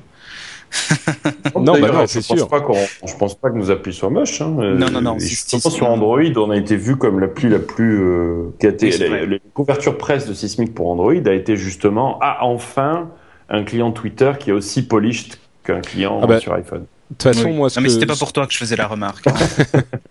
De toute façon, effectivement, moi, ce que j'ai entendu sur euh, sur Tweedroid, tout le monde utilisait, mais euh, c'est pas. Enfin bref, on va pas commencer à faire du. Euh, moi, je l'ai même pas essayé. J'ai pas UI est pas top, ouais. Ouais. Euh, mais bon, pour conclure cette, euh, cette question sur euh, Android et le système 2.2, euh, j'ai oublié de, de, de, demander pour Flash spécifiquement euh, à Cédric, est-ce que ça tourne? Est-ce que ça apporte quelque chose de bien? Ça tourne très bien. Maintenant, je vois bien les publicités sur tous les sites web que je visite. Et euh, par contre, du coup, j'ai perdu carrément en autonomie. Enfin, je perds en autonomie dès que dès que j'arrive sur un site web qui qui possède beaucoup d'animations Flash. Bon voilà, c'est c'est à ce point significatif quoi? Oui, ah oui, oui, très clairement. Si je me mets à surfer sur le web et que je tombe sur des sites web euh, qui ont, bah tu vois à la limite, regarde même l'application YouTube. Je veux regarder des vidéos YouTube. Il vaut mieux passer par l'appli YouTube qui est dans le dans le téléphone. J'ai fait la mm. j'ai fait la comparaison en fait, hein, tu vois, mais ouais. Euh, et euh, j'ai été sur YouTube la version la version classique en fait et j'ai regardé des vidéos YouTube via via l'application Flash, via via le Flash. Alors en fait, la première fois j'étais assez surpris parce que ça m'a ouvert YouTube tout simplement. Mmh. Euh, donc du coup je me suis dit tiens c'est sympa. Donc du coup j'ai été essayer d'autres euh, bah, d'autres sites web comme Dailymotion et tout ça. Et là ça a été une catastrophe. Alors les vidéos sont très fluides.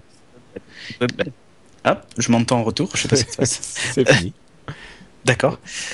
Euh, donc je, je, disais ouais, j'ai bon ça tourne très bien, mais le, le, le problème qu'il y a c'est très clairement l'autonomie. Le téléphone se met à chauffer, c'est hallucinant hallucinant. Ouais, et c'est là que tu vois, on se demande si Apple fait pas bien de juste pas faire marcher cette, euh, ces trucs-là sur le téléphone. Mm. Ça marche pas, voilà, c'est tout. Sur une tablette, je veux bien croire que Flash soit nécessaire, mais sur un téléphone, très franchement, j'ai un... j'ai des doutes, quoi. Voilà. D'accord. Je suis pas pro Flash sur sur sur le téléphone. Et, au niveau de l'interface, ça fonctionne bien euh, parce que l'une des autres euh, choses que, que, beaucoup de gens disaient et dont moi je suis assez convaincu, c'est qu'un truc, par exemple, je sais pas, mais un jeu comme euh, comme Plants vs Zombies, si tu y vas en flash, c'est pas pratique parce que tu peux pas faire de passer la souris sur le l'endroit le, où tu dois cliquer avant de cliquer puisque ton doigt est déjà dessus. Exactement. Donc du coup, c'est injouable. Ouais, d'accord. voilà. Ok, bon, bah écoute, euh, c'est intéressant. On en parlera certainement plus dans une autre émission, peut-être euh, euh, dans Upload un jour, quand on parlera plus d'Android. Mhm. et puisque tu parlais de YouTube, on va conclure ce, cet énorme sujet sur Google I.O. avec la dernière annonce qu'ils ont fait qui a généré énormément d'enthousiasme dans un premier temps et dont l'enthousiasme est un poil retombé quelques jours plus tard, c'est le WebM qui est un standard de vidéo pour le web euh, que Google a ouvert complètement et a déclaré euh, ce standard vidéo est ouvert et vous pouvez l'utiliser gratuitement et il est destiné à remplacer tous les autres standards vidéo sur le web et encore une fois, totalement gratuitement. Parce que les standards qui existent aujourd'hui, comme le euh, pardon, pas le HTML5, mais le H264, euh, sont des standards qui sont gratuits pour les utilisateurs finaux, en quelque sorte, mais payants pour euh, les, les, éditeurs. Donc, quand Apple crée son navigateur, son navigateur Safari, et que ce navigateur supporte le H264, donc les vidéos sur Internet, il mmh, doit payer euh, au, euh, au, consortium qui possède euh, ce codec, ce, ce, standard, une somme assez importante. Et des gens comme Firefox, comme Mozilla, qui sont très attachés au web ouvert et gratuit, euh, disent attention, peut-être que cette année la licence coûte seulement entre guillemets 5 millions de dollars, mais l'année prochaine on ne sait pas combien euh, le consortium va vous demander pour utiliser euh, ce, standard. Donc attention, nous on veut quelque chose d'ouvert. Arrive Google qui dit très bien, on vous propose ce standard WebM qu'on a acheté récemment on le met entièrement gratuit, tout le monde peut l'utiliser et on est déjà en train de euh, euh, convertir toutes les vidéos euh, sous YouTube à ce standard. Donc pas de question euh, de conflit entre euh, Apple, euh, Mozilla, Microsoft. Tout le monde se met derrière ce standard ouvert qui est de bonne qualité et qui est gratuit. Et comme ça, la question est réglée. Ça facilite l'utilisation de la vidéo sur le web. Et donc le web s'en trouve bonifié et tout le monde est content. Et Google en premier, bien sûr, puisque Google veut que tout le monde utilise le web. Là, après cette annonce, j'ai vu une quantité de, tweets euh, invraisemblables, super euh, heureux, et moi aussi, je me suis dit, ça y est, le problème de la vidéo sur le web est résolu, tout va bien.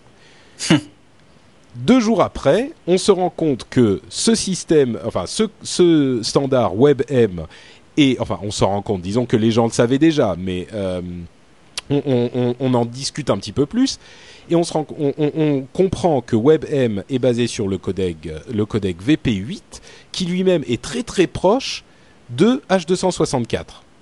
En gros, ce que ça veut dire, c'est que il y a énormément de gens qui vont s'intéresser de très près à ce nouveau standard gratuit, qui vont faire des euh, procès extrêmement coûteux et qui vont dire ce codec ressemble trop au nôtre, il est, euh, euh, il copie des, j'essaye de simplifier les choses, hein, mais il copie des des, des, fonctionnalités, enfin des, des, algorithmes de nos codecs, donc vous devez nous payer des licences, des frais de licence. Et donc tout à coup, ce codec se retransforme en codec euh, dangereux entre guillemets, ce qui s'appelle patent encumbered, donc dangereux parce qu'il tombe sous le coup de licence et de, de patente. Et donc les gens se disent ah bah finalement peut-être que c'est pas si rose, peut-être que c'est pas si beau et on n'est euh, euh, pas certain de devoir utiliser ce codec-là. Retour à la case départ. Voilà, un petit peu. C'est vraiment euh, ça. Hein. Ouais. C'est c'est un petit peu décevant, mais je crains que ça soit. Alors évidemment, il y a Google derrière, donc ça fait ça fait moins peur quand il y a Google derrière parce qu'on se dit qu'ils vont pas se coucher en deux minutes non plus. Mais pas super. Bon, moi, très franchement, enfin, c'est bien de lancer un nouveau format, tout ça. C'est Mais regarde, regarde juste un truc. Aujourd'hui, en fait, si le H264 s'est imposé, c'est parce qu'aussi, tu, toutes tes caméras, tout ce que tu, même, tu vois, ton téléphone, en fait, décode le H264 de manière hardware, en fait. Ouais. Euh, je suis pas certain que demain, euh, tous les appareils vont changer et, euh, Ah bah ça serait l'idée, hein, si ça. bah, je ça sais bien que ça serait l'idée, mais aujourd'hui, regarde, le H264 pr- euh, tient toutes ses promesses. Bonne qualité.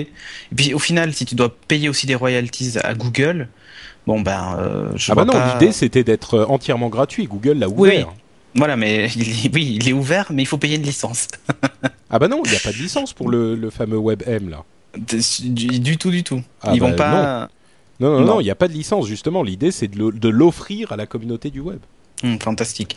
Euh, T'es pas convaincu, hein, Cédric non, je suis, je suis pas convaincu parce qu'aujourd'hui, tout, tous les appareils euh, décodent le H264 en natif, que ce soit ton téléphone. Enfin, moi, je produis du podcast et aujourd'hui, je vois bien que, enfin, je, je, je fais que du H264 hein, euh, Mm. pour pour les iPods, pour les iPhones, pour euh, pour les iPads, pour les Apple TV. Mais il y a pas que il y a pas que dans la vie, hein, puisque sous Android aussi, c'est du H264 hein, qui est décodé Ouais. nativement. Euh, je sais pas. Franchement, euh, tu vois, même, même les logiciels professionnels, euh, enfin, moi, je monte tout avec Final Cut et j'ai tout en H264, quoi. Enfin, j'encode pas en, en autre chose que ça. Donc, je sais pas. Me dire, enfin, je me fais pas l'idée de devoir, de devoir en fait réencoder dans, dans tout, dans tous ces formats-là, quoi. Enfin, Ouais, ouais, je comprends. c'est, c'est, c'est- moi, ça m'enchante pas, en fait. C'est, tout ça. Après, je trouve dommage que l'H264 soit pas ouvert. Je suis d'accord. Ça m'enchante pas plus Bah, que ça. Bah, pour, être, débarqué pour, être un énième parfaitement, format, quoi. pour être parfaitement honnête, euh, le H264, la manière dont il fonctionne, en schématisant un peu, c'est un peu comme fonctionne le MP3. Euh, C'est-à-dire qu'il y a beaucoup de gens qui se disent ah mon dieu le H264 c'est pas ouvert donc c'est l'horreur donc c'est le capitalisme euh, euh, débridé et euh, on va tous se faire bouffer. Mais le MP3 fonctionne comme ça aussi donc euh, et le Mm. MP3 fonctionne très bien pour tout le monde. Oui, c'est vrai. Mais enfin bon, voilà, il faut, euh, il faut, enfin, franchement, je suis pas, je suis, moi, ça m'a pas transcendé, quoi. Voilà. D'accord. Ok, bon bah sur cette note euh, un tout petit peu tristoun de Cédric, euh, on referme la page Google I.O. qui a été un petit peu longue, euh, à moins que Loïc ait un truc à ajouter, mais je pense que euh, bon, on a tout dit. À part le buzz qui a ouvert ses API quand même. Hein. Euh, ça c'était. Ah bah vas-y, dou- dis-nous quelques. Bah oui, forcément sur. euh, Bah, nous, toi, on ça était t'intéresse sur- particulièrement. On était sur scène. euh, on était sur scène à Google I.O. Euh, Ouais. Pas moi personnellement parce que j'étais au Japon. Pardon de d'étaler ma vie euh, jet-setteuse cette semaine. mais bah, vas-y. J'ai fait quand même San Francisco, Londres, Tokyo, Paris en huit jours. Ce qui m'était jamais arrivé. Mais bref. euh, euh, Bravo les émissions de CO2, hein. ça donne, un- ça donne euh, une sorte de. C'est très intéressant les réactions de ton corps parce que comme il est complètement paumé en termes de jet lag, en fait, euh, il y a plus de. Bref. Et donc on était à Google. Non mais vas-y, parle-nous de ton corps, Loïc. Voilà. Et donc, euh, le, à Google I.O., euh, Buzz a ouvert ses API. C'est-à-dire que euh, Buzz euh, euh, n'avait pas, n'offrait pas la possibilité aux applications comme Sysmic d'intégrer, euh, de l'intégrer à l'intérieur. Et donc, c'est chose faite. D'ailleurs, on l'a lancé dans Sysmic Desktop, donc 2, le nouveau, et Sysmic Web. Et on avait J'attends que j'attends que le podcast se termine pour installer Silverlight pour pouvoir installer Sysmic euh, 2 parce que j'avais Ça va, jamais prendre, installé ça va prendre deux secondes. Hein. Ça va prendre deux secondes. Et tu Mais il faut va redémarrer. Tu es sous Windows. Bah c'est pour ça que c'est pour ça que je veux pas le. Je crois pas en fait. Bon, je crois qu'il faut juste redémarrer le navigateur, peu importe. D'accord. Et euh, et donc euh, Buzz en fait s'est s'est rapproché encore plus de Twitter Ouais. en en séduisant son écosystème puisqu'on n'a pas été les seuls. Il y a plusieurs applis qui ont intégré.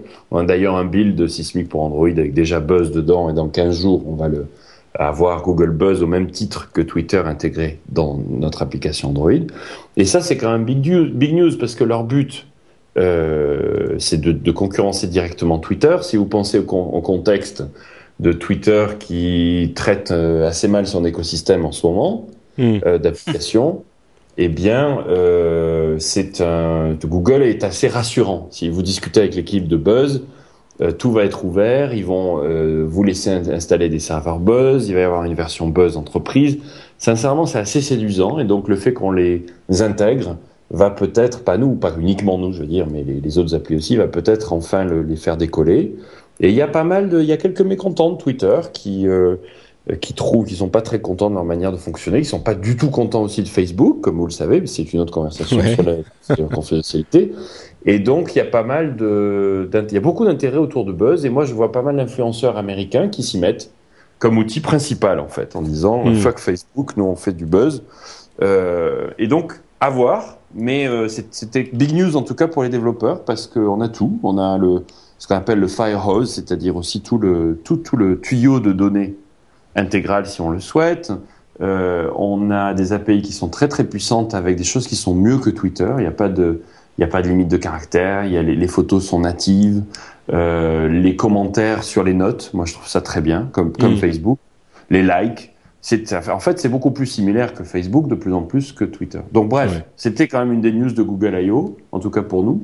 Et c'était euh, c'est assez intéressant, je pense. Ah ben, c'est sûr que comme on le disait, euh, le, le, les, c'est, c'est, le, le web social est a une importance absolument majeure et l'entrée de Google, bon, euh, toi Loïc, tu trouves qu'ils sont pas qu'ils sont pas complètement plantés, moi je trouve qu'ils sont quand même euh, pff, bien bien bien. euh, moi je trouve qu'ils se sont ramassés sur la, à la sortie. Ça veut pas dire qu'ils vont pas euh, euh, réussir à redresser la barre, mais c'est sûr qu'effectivement s'ils sont en train de le faire, c'est quelque chose d'important parce que de la même manière qu'il faut pas totalement oublier Microsoft, euh, c'est pas parce que Buzz n'est pas hyper utilisé aujourd'hui que Google va pas rester derrière, parce que c'est essentiel au développement de la société, puisque le web social est important pour l'avenir.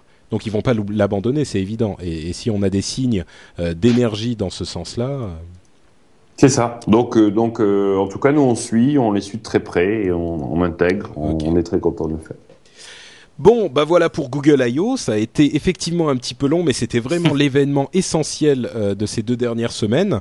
Euh, et je vais conclure les, les sujets principaux de l'émission avec cette nouvelle euh, sur Facebook. Alors, en dehors du fait que les questions de vie privée, comme vous le savez, certainement, si vous avez suivi les, les news, ont, ont se sont transformés en une sorte de de, euh, d'histoire monumentale euh, pour Facebook euh, avec une une une première page sur le magazine Time, un article dans le Washington Post de Mark Zuckerberg, le président de Facebook, qui explique qu'ils vont beaucoup simplifier les paramètres de vie privée parce que tout ça est très important pour eux, etc. Enfin, c'est devenu une sorte de monstre de, relations presse et dans les médias que Facebook ne pouvait plus ignorer et qu'ils vont visiblement euh, corriger. Donc on aura certainement plus d'informations d'ici peut-être deux semaines à ce sujet. Euh, donc en dehors de ça, il y a une autre nouvelle extrêmement importante, c'est par rapport à ce dont on vous parlait, euh, la dispute entre Facebook et Zynga, donc tous les, les petits jeux euh, Farmville, euh, euh, Mafia Town, Mafia Wars et, et toutes ces, ces horreurs qui vous polluent la vie sur Facebook. Et ben figurez-vous que Facebook et Farmville, enfin et Zynga sont arrivés à un accord pour 5 ans. On ne connaît pas les détails, mais ce qui est sûr, c'est que Farm- Farmville n'est pas prêt de quitter Facebook et pour l'un comme pour l'autre, euh, c'est certainement le jackpot parce que cette union ne peut être que bénéfique pour tous les deux tellement ça marche bien. Donc voilà, Euh, la dernière info, c'est que Zynga n'est pas prêt de quitter Facebook. Ah, mais c'est génial ce que tu m'annonces, parce que ça, va- ça va être une raison de plus pour supprimer mon profil Facebook. Bah écoute, tu seras pas le seul parce qu'il y a énormément de gens qui sont en train de, supprimer. c'est des euh, conneries, ça arrêtez. Mais Non, non, mais de toute façon- 10 000 il y a 10 000 gus qui se sont déclarés pour. Attendez, il y a 500 millions de membres Facebook, il y a 10 000 huluberlus qui, euh, qui, qui ont annoncé qu'ils allaient supprimer leur, leur profil Facebook. Il y en a trois qui vont le faire pour de vrai. Faut arrêter avec les. les... C'est, Non, mais- c'est- Ah, pas ok, Facebook bon, tu le sais- problème, c'est vous le problème qui n'êtes pas capable d'aller changer vos. Si vous voulez que ce soit confidentiel, vous y allez, ça prend deux minutes. Sans Non mais attends, truc, tu, tu, tu c'est peux pas dire que quoi. tu peux pas dire que c'est pas compliqué quand même sur Facebook. Les, les paramètres de, vie privée sur Facebook sont hyper compliqués. Et, et moi, ça m'a jamais concerné parce que euh, je pense que tout ce que vous mettez sur le web, c'est pas privé. Ah bah moi je- suis d'accord. Mais Donc, euh, euh, y compris un mail. Si je t'envoie un mail, tu peux le publier sur un blog en deux secondes. Et euh, même si je t'en ai pas donné l'autorisation, euh, c'est juste un fait. Et donc, les, que les gens, en fait, c'est plus un problème de s'habituer. Et que les gens ne comprennent pas que quand ils balancent une photo de eux beurrés dans une soirée sur Facebook, en réalité, ça n'a absolument rien de privé. Et c'est ça le problème. Le problème, c'est pas le. Et donc, je trouve que c'est vraiment. On tire sur un truc qui est magnifique. Facebook, c'est extraordinaire. Moi, j'ai fait une note et une vidéo où j'ai défendu Zuckerberg et j'en ai pris plein la gueule et je m'en fous parce que euh, c'est ils ont redéfini la manière dont on est connecté en ligne. C'est juste que les gens Ah, ne je savent suis- pas. Voilà, c'est tout. Moi, moi, je suis, j'ai deux euh, commentaires sur ce sujet. Euh, D'une part, je suis pas du tout d'accord euh, avec le fait que les, les, l'approche de la vie privée de, de Facebook soit bonne. Je trouve qu'ils ont euh, mal amené les choses, que leurs leurs paramètres sont trop, sont trop compliqués et qu'ils n'ont pas demandé aux gens s'ils voulaient partager les choses alors qu'avant elles étaient privées. Et ça, je trouve ça répréhensible et je suis convaincu que Zuckerberg qui est brillant et qui a fait quelque chose d'absolument génial avec euh, avec la oula j'ai encore mon, mon écho qui a fait quelque chose d'absolument génial avec cette histoire de bouton euh, like euh, pour pour englober l'ensemble du web je suis convaincu qu'il aurait dû au minimum réfléchir plus à la manière dont c'était implémenté. Et mon autre commentaire, c'est euh, facebook.com slash notepatrick. Euh, allez devenir mon, mon ami là-bas parce que Facebook est l'avenir et de toute façon, je ne vais pas quitter euh, Facebook demain. Euh, il est évident qu'il faut être sur Facebook et que Facebook est extrêmement important. Donc voilà, les deux aspects de la chose.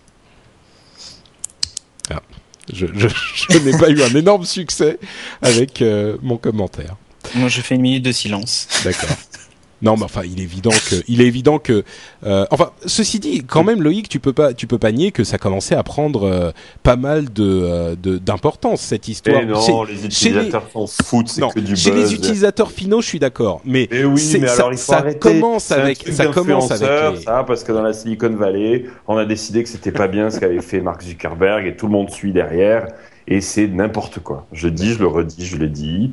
Et euh, l'utilisateur final, c'est-à-dire euh, ma mère, qui est sur Facebook maintenant, euh, ça a pris un certain temps, mais maintenant est, ne verra pas la différence. Et, et c'est tout. Ouais. Il faut juste expliquer à ma mère que ce qu'elle met sur Facebook, c'est public, c'est tout. C'est pas un problème de, de, de supprimer son compte. Bon, écoute, Voilà. on, on est, on, effectivement, moi je pense quand même que j'étais d'accord avec toi au début. Je trouve que ça commençait à prendre une ampleur qui aurait pu faire mal un petit peu à Facebook, mais bon, de toute façon, les, les, je pense que c'est bon de se battre pour les principes et ça a fait bouger un petit peu au final Zuckerberg et on aura des, des paramètres plus simples pour contrôler euh, ce qui est publié. Mais il n'empêche que moi, effectivement, euh, bon, je me répète, mais moi, tout ce que je mets sur Facebook, que ça soit sur mon compte public ou privé, je pars du principe que ça pourrait être public, donc je mets pas de trucs euh, embarrassants. Enfin, j'essaye en tout cas. Donc, effectivement, le meilleur conseil qu'on puisse donner, c'est partir du principe que tout peut être public potentiellement. Donc, mais faites pas de conneries, quoi. Je vais te taguer sur deux trois photos, tu vas voir Patrick, c'est bon, j'aurais, j'aurais mieux fait de fermer ma gueule. moi. Allez, on, on, on passe à, euh, à notre partie rumeurs et news. Euh, je vais transformer un tout petit peu la manière dont ça se passe pour euh, aller un petit peu plus vite et rendre ça un petit peu plus ludique. Ce que je vais faire, c'est que je vais expliquer en une phrase la news dont je veux parler. Et vous devez, enfin l'un de vous, si vous avez quelque chose à dire sur le sujet, vous devez dire en une phrase ce que vous en pensez ou votre commentaire. Donc je vous laisse, après avoir dit ça, deux secondes pour répondre et puis après je passe à la suivante. Fonce. Ok. YouTube passe, euh, est passé à 2 milliards de vidéos servies par jour. Extraordinaire. Euh, et c'est un moyen de, de créer une marque absolument euh, sous-exploitée. Moi, j'ai 2000 vidéos par jour vues en moyenne sur mon, ma channel, mon channel YouTube, loïc.tv. Et je suis en train de l'utiliser de plus en plus parce que c'est extraordinaire la, la vitesse à laquelle ça se propage et, et comment vous pouvez l'utiliser. Je suis tout à fait d'accord. Moi, j'ai une phrase aussi. Quand est-ce que YouTube nous offre, un- nous ouvre un, un compte éditeur là pour nos Watch TV pour que je puisse publier des vidéos Bah, de plus de 10 minutes? Non mais tu sais, le, déjà le truc à faire, c'est qu'il faudrait peut-être qu'on fasse des vidéos euh, de moins de 10 minutes pour avoir un channel qui ressemble à quelque chose. Mais tu Ah, leur demandes ça, ils te le font tout de suite. Bon, Euh, Non, non, non. Ils nous, ils nous ont dit d'abord mettez des vidéos. euh, bah et il oui. faut qu'elles soient vues et ensuite on vous l'ouvre. Ah bon? Ah Oui. d'accord. Mais bon, moi, comme, mes vid- comme les vidéos font une heure, forcément, je peux pas les mettre. Mais non, Donc, mais on va faire des petites vidéos de promo, on va faire des trucs. Ok, euh, ok. c'est, c'est, c'est prévu, c'est prévu. Bon, bref, euh, AdSense, donc Google euh, pour les pubs, il donne 68% des revenus aux éditeurs et il garde 32% pour eux. Ouais. Ok. Euh, Voilà. D'accord. Euh, bon, c'est un chiffre qui avait été resté, qui était gardé, qui, était resté secret pendant très longtemps, et ils l'ont enfin dit euh, dans, dans l'esprit d'ouverture et de clarté euh, selon leur, leur dire. Donc euh, voilà, une info à- en passant. Euh, Invérifiable, mais en passant, c'est oh, bah, génial. S'ils le disent, c'est quand même vrai, a priori. Oui, bien sûr. D'accord. Euh, 0.facebook.com, on parlait de Facebook, euh, ils ont passé un deal avec des euh, dizaines d'opérateurs de, téléphonie mobile dans des pays principalement en voie de développement pour que l'adresse 0.facebook.com soit gratuite depuis les téléphones, euh, pas vraiment smartphones, mais téléphones qui sont capables d'aller un peu sur le web. C'est une version euh, qui est uniquement euh, en texte ou 95% en texte, qui est gratuite pour tout le monde, y compris dans les pays en voie de développement, dont, les opérateurs de téléphonie mobile ont passé un accord avec Facebook. Voilà, Facebook sur le web, c'est génial. Non, c'est bien ce qu'ils ont fait. C'est franchement, c'est difficile et c'est euh, c'est bien parce que ça va donner accès à des gens euh, qui qui n'avaient pas Ouais, des forfaits illimités. Tout ça. Donc, Ouais, c'est- mais finalement, c'est du web, quoi, en fait. Non, mais Ouais. là où c'est extrêmement non, mais important. c'est gratuit, c'est ça qui est fort. Mais ouais. Oui, oui, oui. Enfin, c'est gratuit. euh, chez quel opérateur francophone? Non, non, mais pas en France. C'est surtout pour les pays en voie de développement, et c'est ça Ouais, qui est important. Pour les pays que- en Afrique euh, et autres. Voilà. oui. Dans les pays en voie de développement, t'as pas un, un accès facile au web parce que les gens ont pas de de- de- de- d'ordinateur. Non, ils ont des Nokia. difficilement accès à un ordi. Eh ben exactement. Et ben sur ton Nokia. Non, mais c'est Non, vrai. mais c'est vrai, en Inde, c'est 80... ils ont plus de Mais- 90% du marché. Exactement. Et donc, Oui. ça veut dire que les téléphones portables sont extrêmement répandus. Et là, Facebook donne accès à une partie. Alors évidemment, c'est pour leur bien, c'est pour le bien de Facebook, c'est pas pour faire plaisir au monde, mais On avait dit une phrase. accès. Pardon. Alors, C'est- pas pour le bien de... du monde. du monde, mais en, en attendant, ça donne quand même accès à une partie importante du web et gratuitement à toute une partie du monde qui n'y avait pas accès avant. Et moi, je trouve ça bien. Yes. Bon, c'est une phrase à rallonge, mais elle est là quand même. Euh, Visa In to Pay, euh, c'est un système qui vous, vous permet de payer avec votre téléphone portable, euh, avec, enfin, Un iPhone, ouais. Ah, un iPhone et votre carte Visa. Enfin, c'est un truc un peu euh, bizarre. En- c'est- Ça vous promet de payer avec votre iPhone euh, sur votre compte Visa? Ouais, en fait, c'est du paiement sans contact, comme le pass Navigo pour les Parisiens. Sauf que c'est ton compte euh, Visa euh, qui est connecté dessus. Et en gros, tu passes au McDo ou au Starbucks et tu passes ton téléphone sur une petite borne et c'est débite, ça débite ta Visa, quoi. Ouais. Bon. C'est euh, et puis le problème c'est qu'il faut rajouter un boîtier que tu mets sur ton bel iPhone euh, donc voilà. Ouais, je suis pas Ça, c'est comme Quand le t'as un truc de téléphone Jack de princesse, le- hein. C'est comme le créateur de, de, de Twitter, ça. euh, Square. Euh, non, parce que Square, c'est pour faire payer les gens pour avec leur carte gens, ouais. bleue, alors que Ah, là, tu payes Là, en tu passant ton téléphone sur la borne. Là, tu payes Disons ton que- parking avec. ok. Voilà. Disons que ça marchera le jour où toutes les bornes euh, de carte bleue du monde seront équipées de cette de ce lecteur. Là, oui, ça sera pas mal. Et les téléphones aussi euh, bêtement parce que là il faut racheter un boîtier que tu mets dessus et franchement c'est très très Ouais. laid. Oh bah ça sera bien quand ça fonctionnera. Ouais.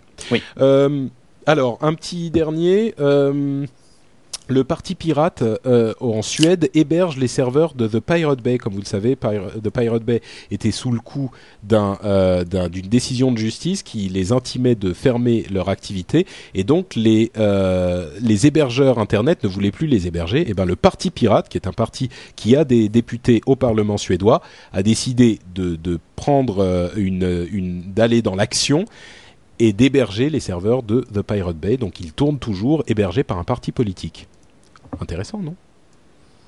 Mm, ouais. Passionnant.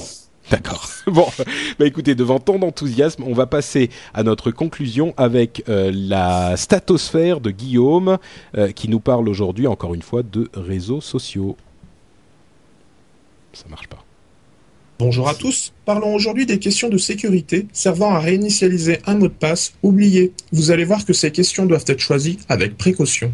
Merde, c'est pas les réseaux sociaux. Petit républicain aux États-Unis s'était vu pirater son compte webmail car la réponse à la question Où avez-vous rencontré votre conjoint? était facile à trouver sur le web. Il était arrivé la même chose à deux députés français. La réponse à la question Quelle est la ville de naissance de votre mère? était trouvable sur le site de l'Assemblée. Or, des études ont démontré que 20% des internautes pouvaient deviner les réponses aux questions de sécurité de leurs amis. Et celle du nom de jeune fille de votre mère est particulièrement vulnérable. 30% de ces noms de famille peuvent être obtenus en consultant des archives publiques.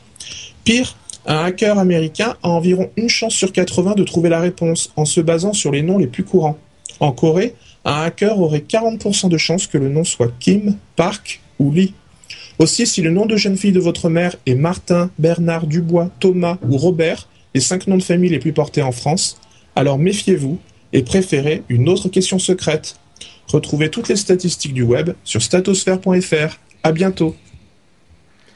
Merci, merci Guillaume. Euh, et comme vous le savez, vous retrouvez toutes euh, ces informations et bien plus encore, plus stat sur statosphère.fr, son site. Euh, on ne le répétera jamais assez. Si vous, vous mettez une question de récupération de mot de passe euh, super facile, eh ben ça équivaut à ne pas mettre un mot de passe parce que euh, c'est cette question qui va être le point faible dans votre chaîne de sécurité. Donc faites gaffe à ça, c'est très important. Euh, dis-moi, Cédric, euh, le, nom de jeune fille de ta mère, c'est quoi Non, mais j'utilise même pas cette question-là. Bien sûr. Il faut. alors, le meilleur moyen, tiens, c'est de poser une question et de mettre une réponse qui n'a aucun rapport. Mais sachez-le et retenez-le. Il n'a aucun rapport. Il n'a aucun. Alors, décidément, les, les échos s'affolent. Euh, donc voilà, bon, merci à Guillaume et on passe maintenant à la petite revue iTunes, bah vous savez quoi, je vais même pas faire de revue iTunes parce que il est tard et on est tous fatigués. Euh, la seule chose tu crois? Bon, ok, je vais, je vais juste lire un commentaire. Euh, sur iTunes, euh, GMRI, alors GMR en majuscule et I en minuscule, nous dit un podcast comme on en voudrait beaucoup, une équipe de passionnés de la chose technologique qui décrypte l'actualité avec humeur, sans verser dans la guerre de clochers pour présenter un panorama complet sur un ton enjoué et jamais dogmatique. Bravo, continuez, je suis fan. Merci à toi. Et si, comme euh, Jérémy, vous voulez euh, nous laisser un commentaire sur iTunes, ça nous sert bien puisque ça nous permet de remonter dans les classements. Et ça, c'est toujours euh, utile pour être découvert par plus de monde encore. Donc si vous avez deux secondes, passez sur iTunes, laissez un commentaire, ça nous fait très plaisir. Euh, bah écoutez, on arrive à la fin de l'émission, donc je vais quand même demander euh, à euh, Loïc de nous parler un petit peu plus longuement de Sismic. Enfin, on en a déjà quand même parlé, mais peut-être qu'il y a des gens qui savent pas exactement de quoi il s'agit. Ils étaient perdus. Aide-nous. Qu'est-ce que Sismic?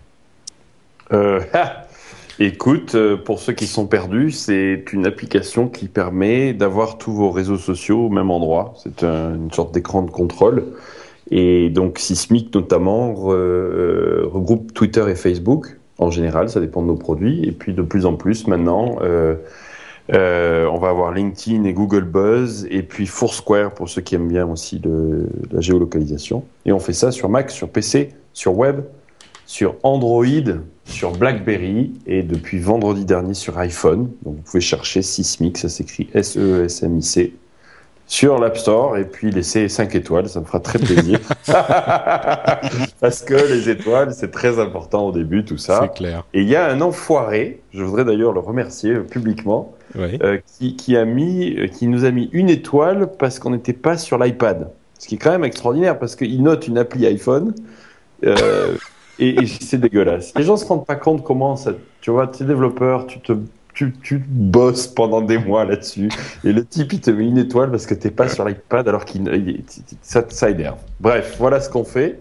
Et euh, on a à peu près, on a eu 4 millions de téléchargements, 1 million de... 4 Attends, attends. 4 millions sur iPhone? Non, pas depuis vendredi. Oh, non, putain, ça, ça serait bien. peur là. Non, non, 4 millions total, mais l'iPhone débarque très fort. On a euh, 1 million d'utilisateurs enregistrés. Et je dirais, je sais pas encore en train de faire le système de stats, mais 2 ou 300 000 chaque jour, donc c'est quand même significatif. Et 20% euh, de croissance mensuelle. Donc, euh, quand j'étais venu l'an dernier, je me souviens plus, euh, j'étais un peu stress. Et là, mhm. ça va mieux. voilà, ça marche bien. Très bien. Bah écoute, euh, en tout cas moi j'encourage euh, tous les auditeurs à, essayer au moins euh, l'appli Sismic sur sur iPhone. Enfin, moi je dis je parle d'iPhone parce que c'est ce que j'utilise parce que comme je le disais Sismic Desktop, je m'en sers tous les jours et je l'aime beaucoup. Et je bien commence sur iPhone? Alors sur iPhone, je commence à l'utiliser. En fait, pense, j'étais vendredi dans le bus en train, enfin non, dans le métro en train d'aller au boulot. Quand j'ai lu ton tweet euh, qui annonçait la disponibilité de l'application Sismic, euh, et j'ai été, tellement de la downloader euh, depuis dans le métro, enfin évidemment en Edge ça marchait pas, que j'ai raté ma station. Et, et je suis sorti. Et euh, coup de bol, euh, à l'extérieur, enfin à la station suivante, c'était à l'extérieur, il y avait le réseau 3G, donc j'ai pu la downloader. Et donc je m'en sers euh, un petit peu depuis quelques, enfin depuis le week-end, euh, et je suis en train de m'en servir surtout pour consulter. Je poste pas encore avec, et c'est ce que je fais systématiquement euh, quand il y a une nouvelle application. Mais son, Et- ses particularités, c'est le swipe. En fait, tu peux passer très facilement d'un- d'un- d'une recherche à une autre et créer, euh, et créer plusieurs, si tu gères plusieurs comptes Twitter, mais pas uniquement juste de passer d'un de- de- d'une Bah, recherche ouais. sur, euh, sur un actu à une autre. Bah, moi, ce qui me, ce qui me plaît particulièrement, c'est qu'elle fait Twitter et Facebook à la fois.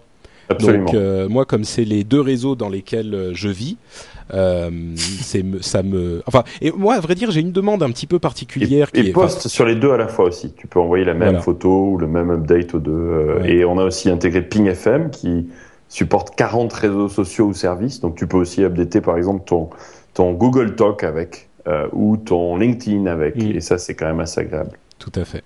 Et tiens, est-ce que vous, vous vous faites pas les, les pages de la, le post vers le, la page de fan euh, sur le client iPhone? Tu peux le faire avec Ping FM. Donc tu te Ah, crées un bah compte voilà. Ping FM, tu rajoutes ta page Facebook et ensuite tu rajoutes Ping FM. Je sais que c'est un peu compliqué. Les pages Facebook, c'est une des prochaines features qui arrivent. Ouais. Et puis pour les gens dans le chat qui demandent le push, le push, le push, ils peuvent le faire avec une, euh, une application qui s'appelle Boxcar qui est gratuite pour un service. Donc on installe Boxcar, on rafraîchit la liste des services et hop, on a du push avec Sismic et on l'aura aussi en natif. Mais euh, on peut pas tout. C'est dur de tout faire en même temps. Voilà. Ça vient en natif, Lionel aime, euh, ça vient très très vite. Je- J'emmerde l'équipe tout le temps, euh, mais les limites de mon autorité euh, s'arrêtent à leur possibilité d'arrêter de dormir. Donc en fait, la chatroom te demande de, de, de demander que les développeurs arrêtent de dormir. Voilà, je suis en train de me faire engueuler dans le chatroom. Mais c'est super sympa, c'est vraiment très agréable de, de voir l'intérêt qu'il y a autour de toutes ces applis. C'est clair.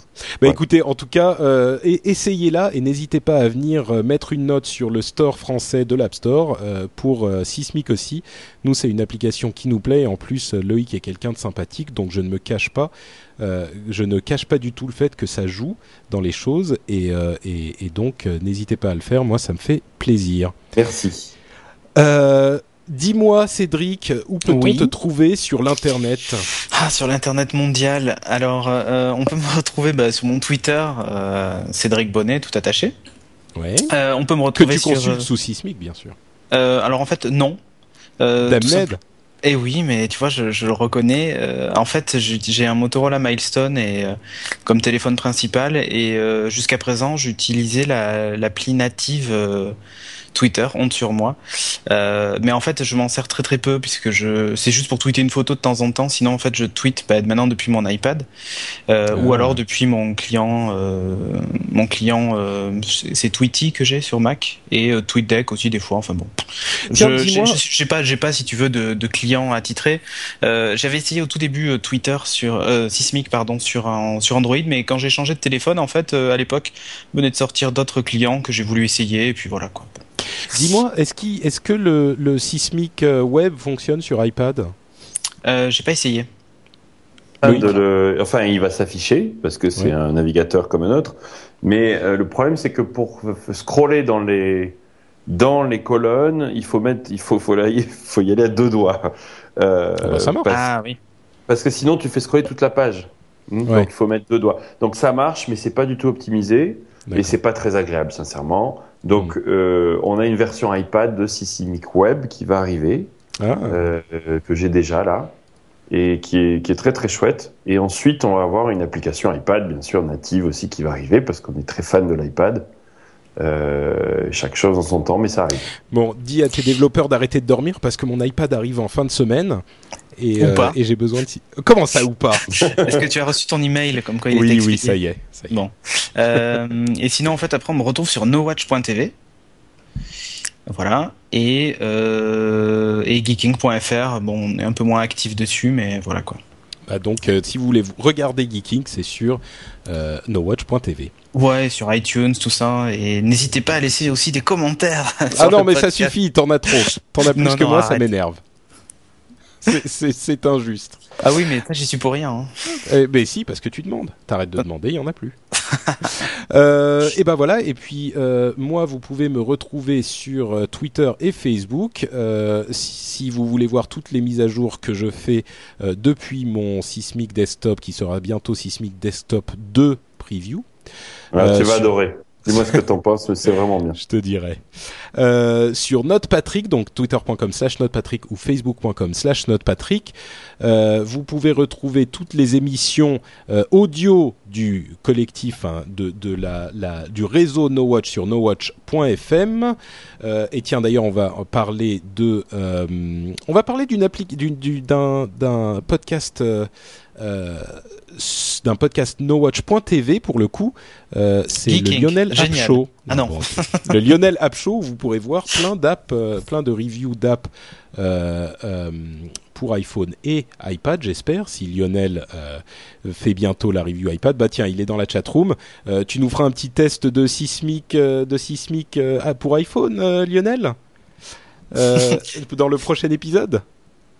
Ouais, dans, le, prochain. Ça marche, merci. Et, et, et voilà. Et, Merci, euh, et, euh, et donc voilà, sur nowatch.fm, je m'y perds. Et dernière chose euh, qu'il faut dire, c'est que Loïc sur euh, euh, Twitter, c'est. Atloïc. Voilà. Ah pardon, je dormais. Atloïc, L-O-I-C, il n'y a pas de tréma. D'accord. Et c'est pareil sur Facebook, c'est facebook.com slash Loïc, dont je suis très fier parce que Pas mal. normalement on peut pas avoir quatre lettres, mais comme j'ai des potes bien placés, Ouais, voilà. Tricheur. Et je n'ai pas réussi à avoir google.com euh, slash user slash Loïc, mais j'y travaille de manière très très euh, parce que euh, voilà, parce que je j'y tiens mon slash Loïc, mais j'ai pas réussi sur Google encore. Ça va Je venir. comprends.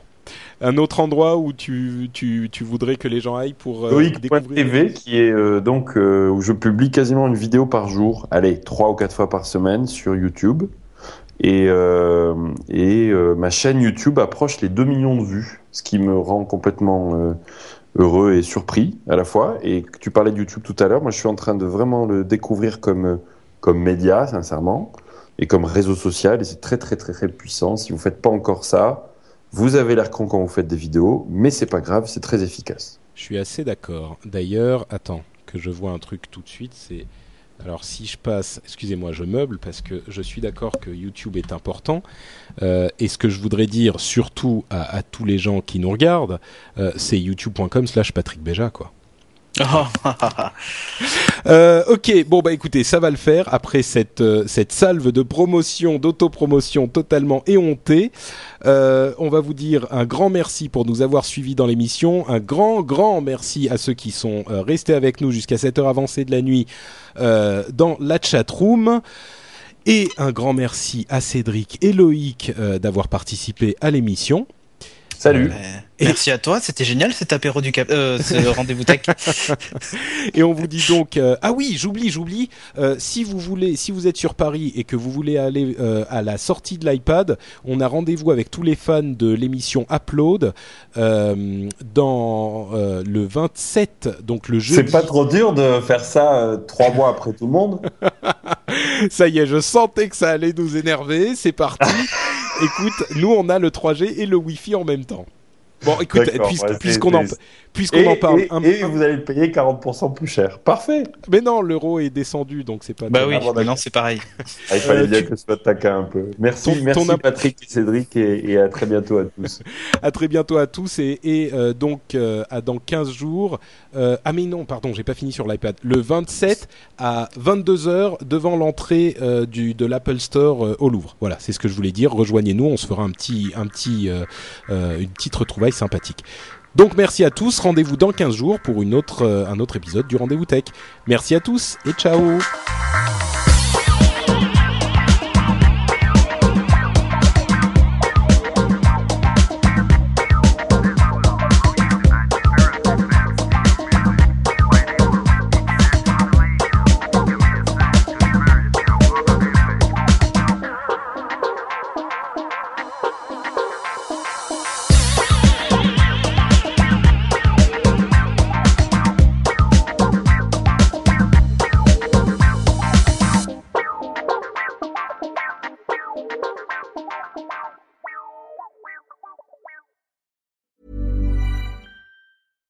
Hi, I'm Daniel, founder of Pretty Litter. Cats and cat owners deserve better than any old-fashioned litter. That's why I teamed up with scientists and veterinarians to create Pretty Litter. Its innovative crystal formula has superior odor control and weighs up to 80% less than clay litter. Pretty Litter even monitors health by changing colors to help detect early signs of potential illness. It's the world's smartest kitty litter. Go to prettylitter.com and use code ACAST for 20% off your first order and a free cat toy. Terms and conditions apply. See site for details. Even when we're on a budget, we still deserve nice things. Quince is a place to scoop up stunning high end goods for 50 to 80% less than similar brands. They have buttery soft cashmere sweaters starting at $50, luxurious Italian leather bags, and so much more. Plus, Quince only works with factories that use safe, ethical, and responsible manufacturing. Get the high-end goods you'll love without the high price tag with Quince. Go to quince.com slash style for free shipping and 365-day returns.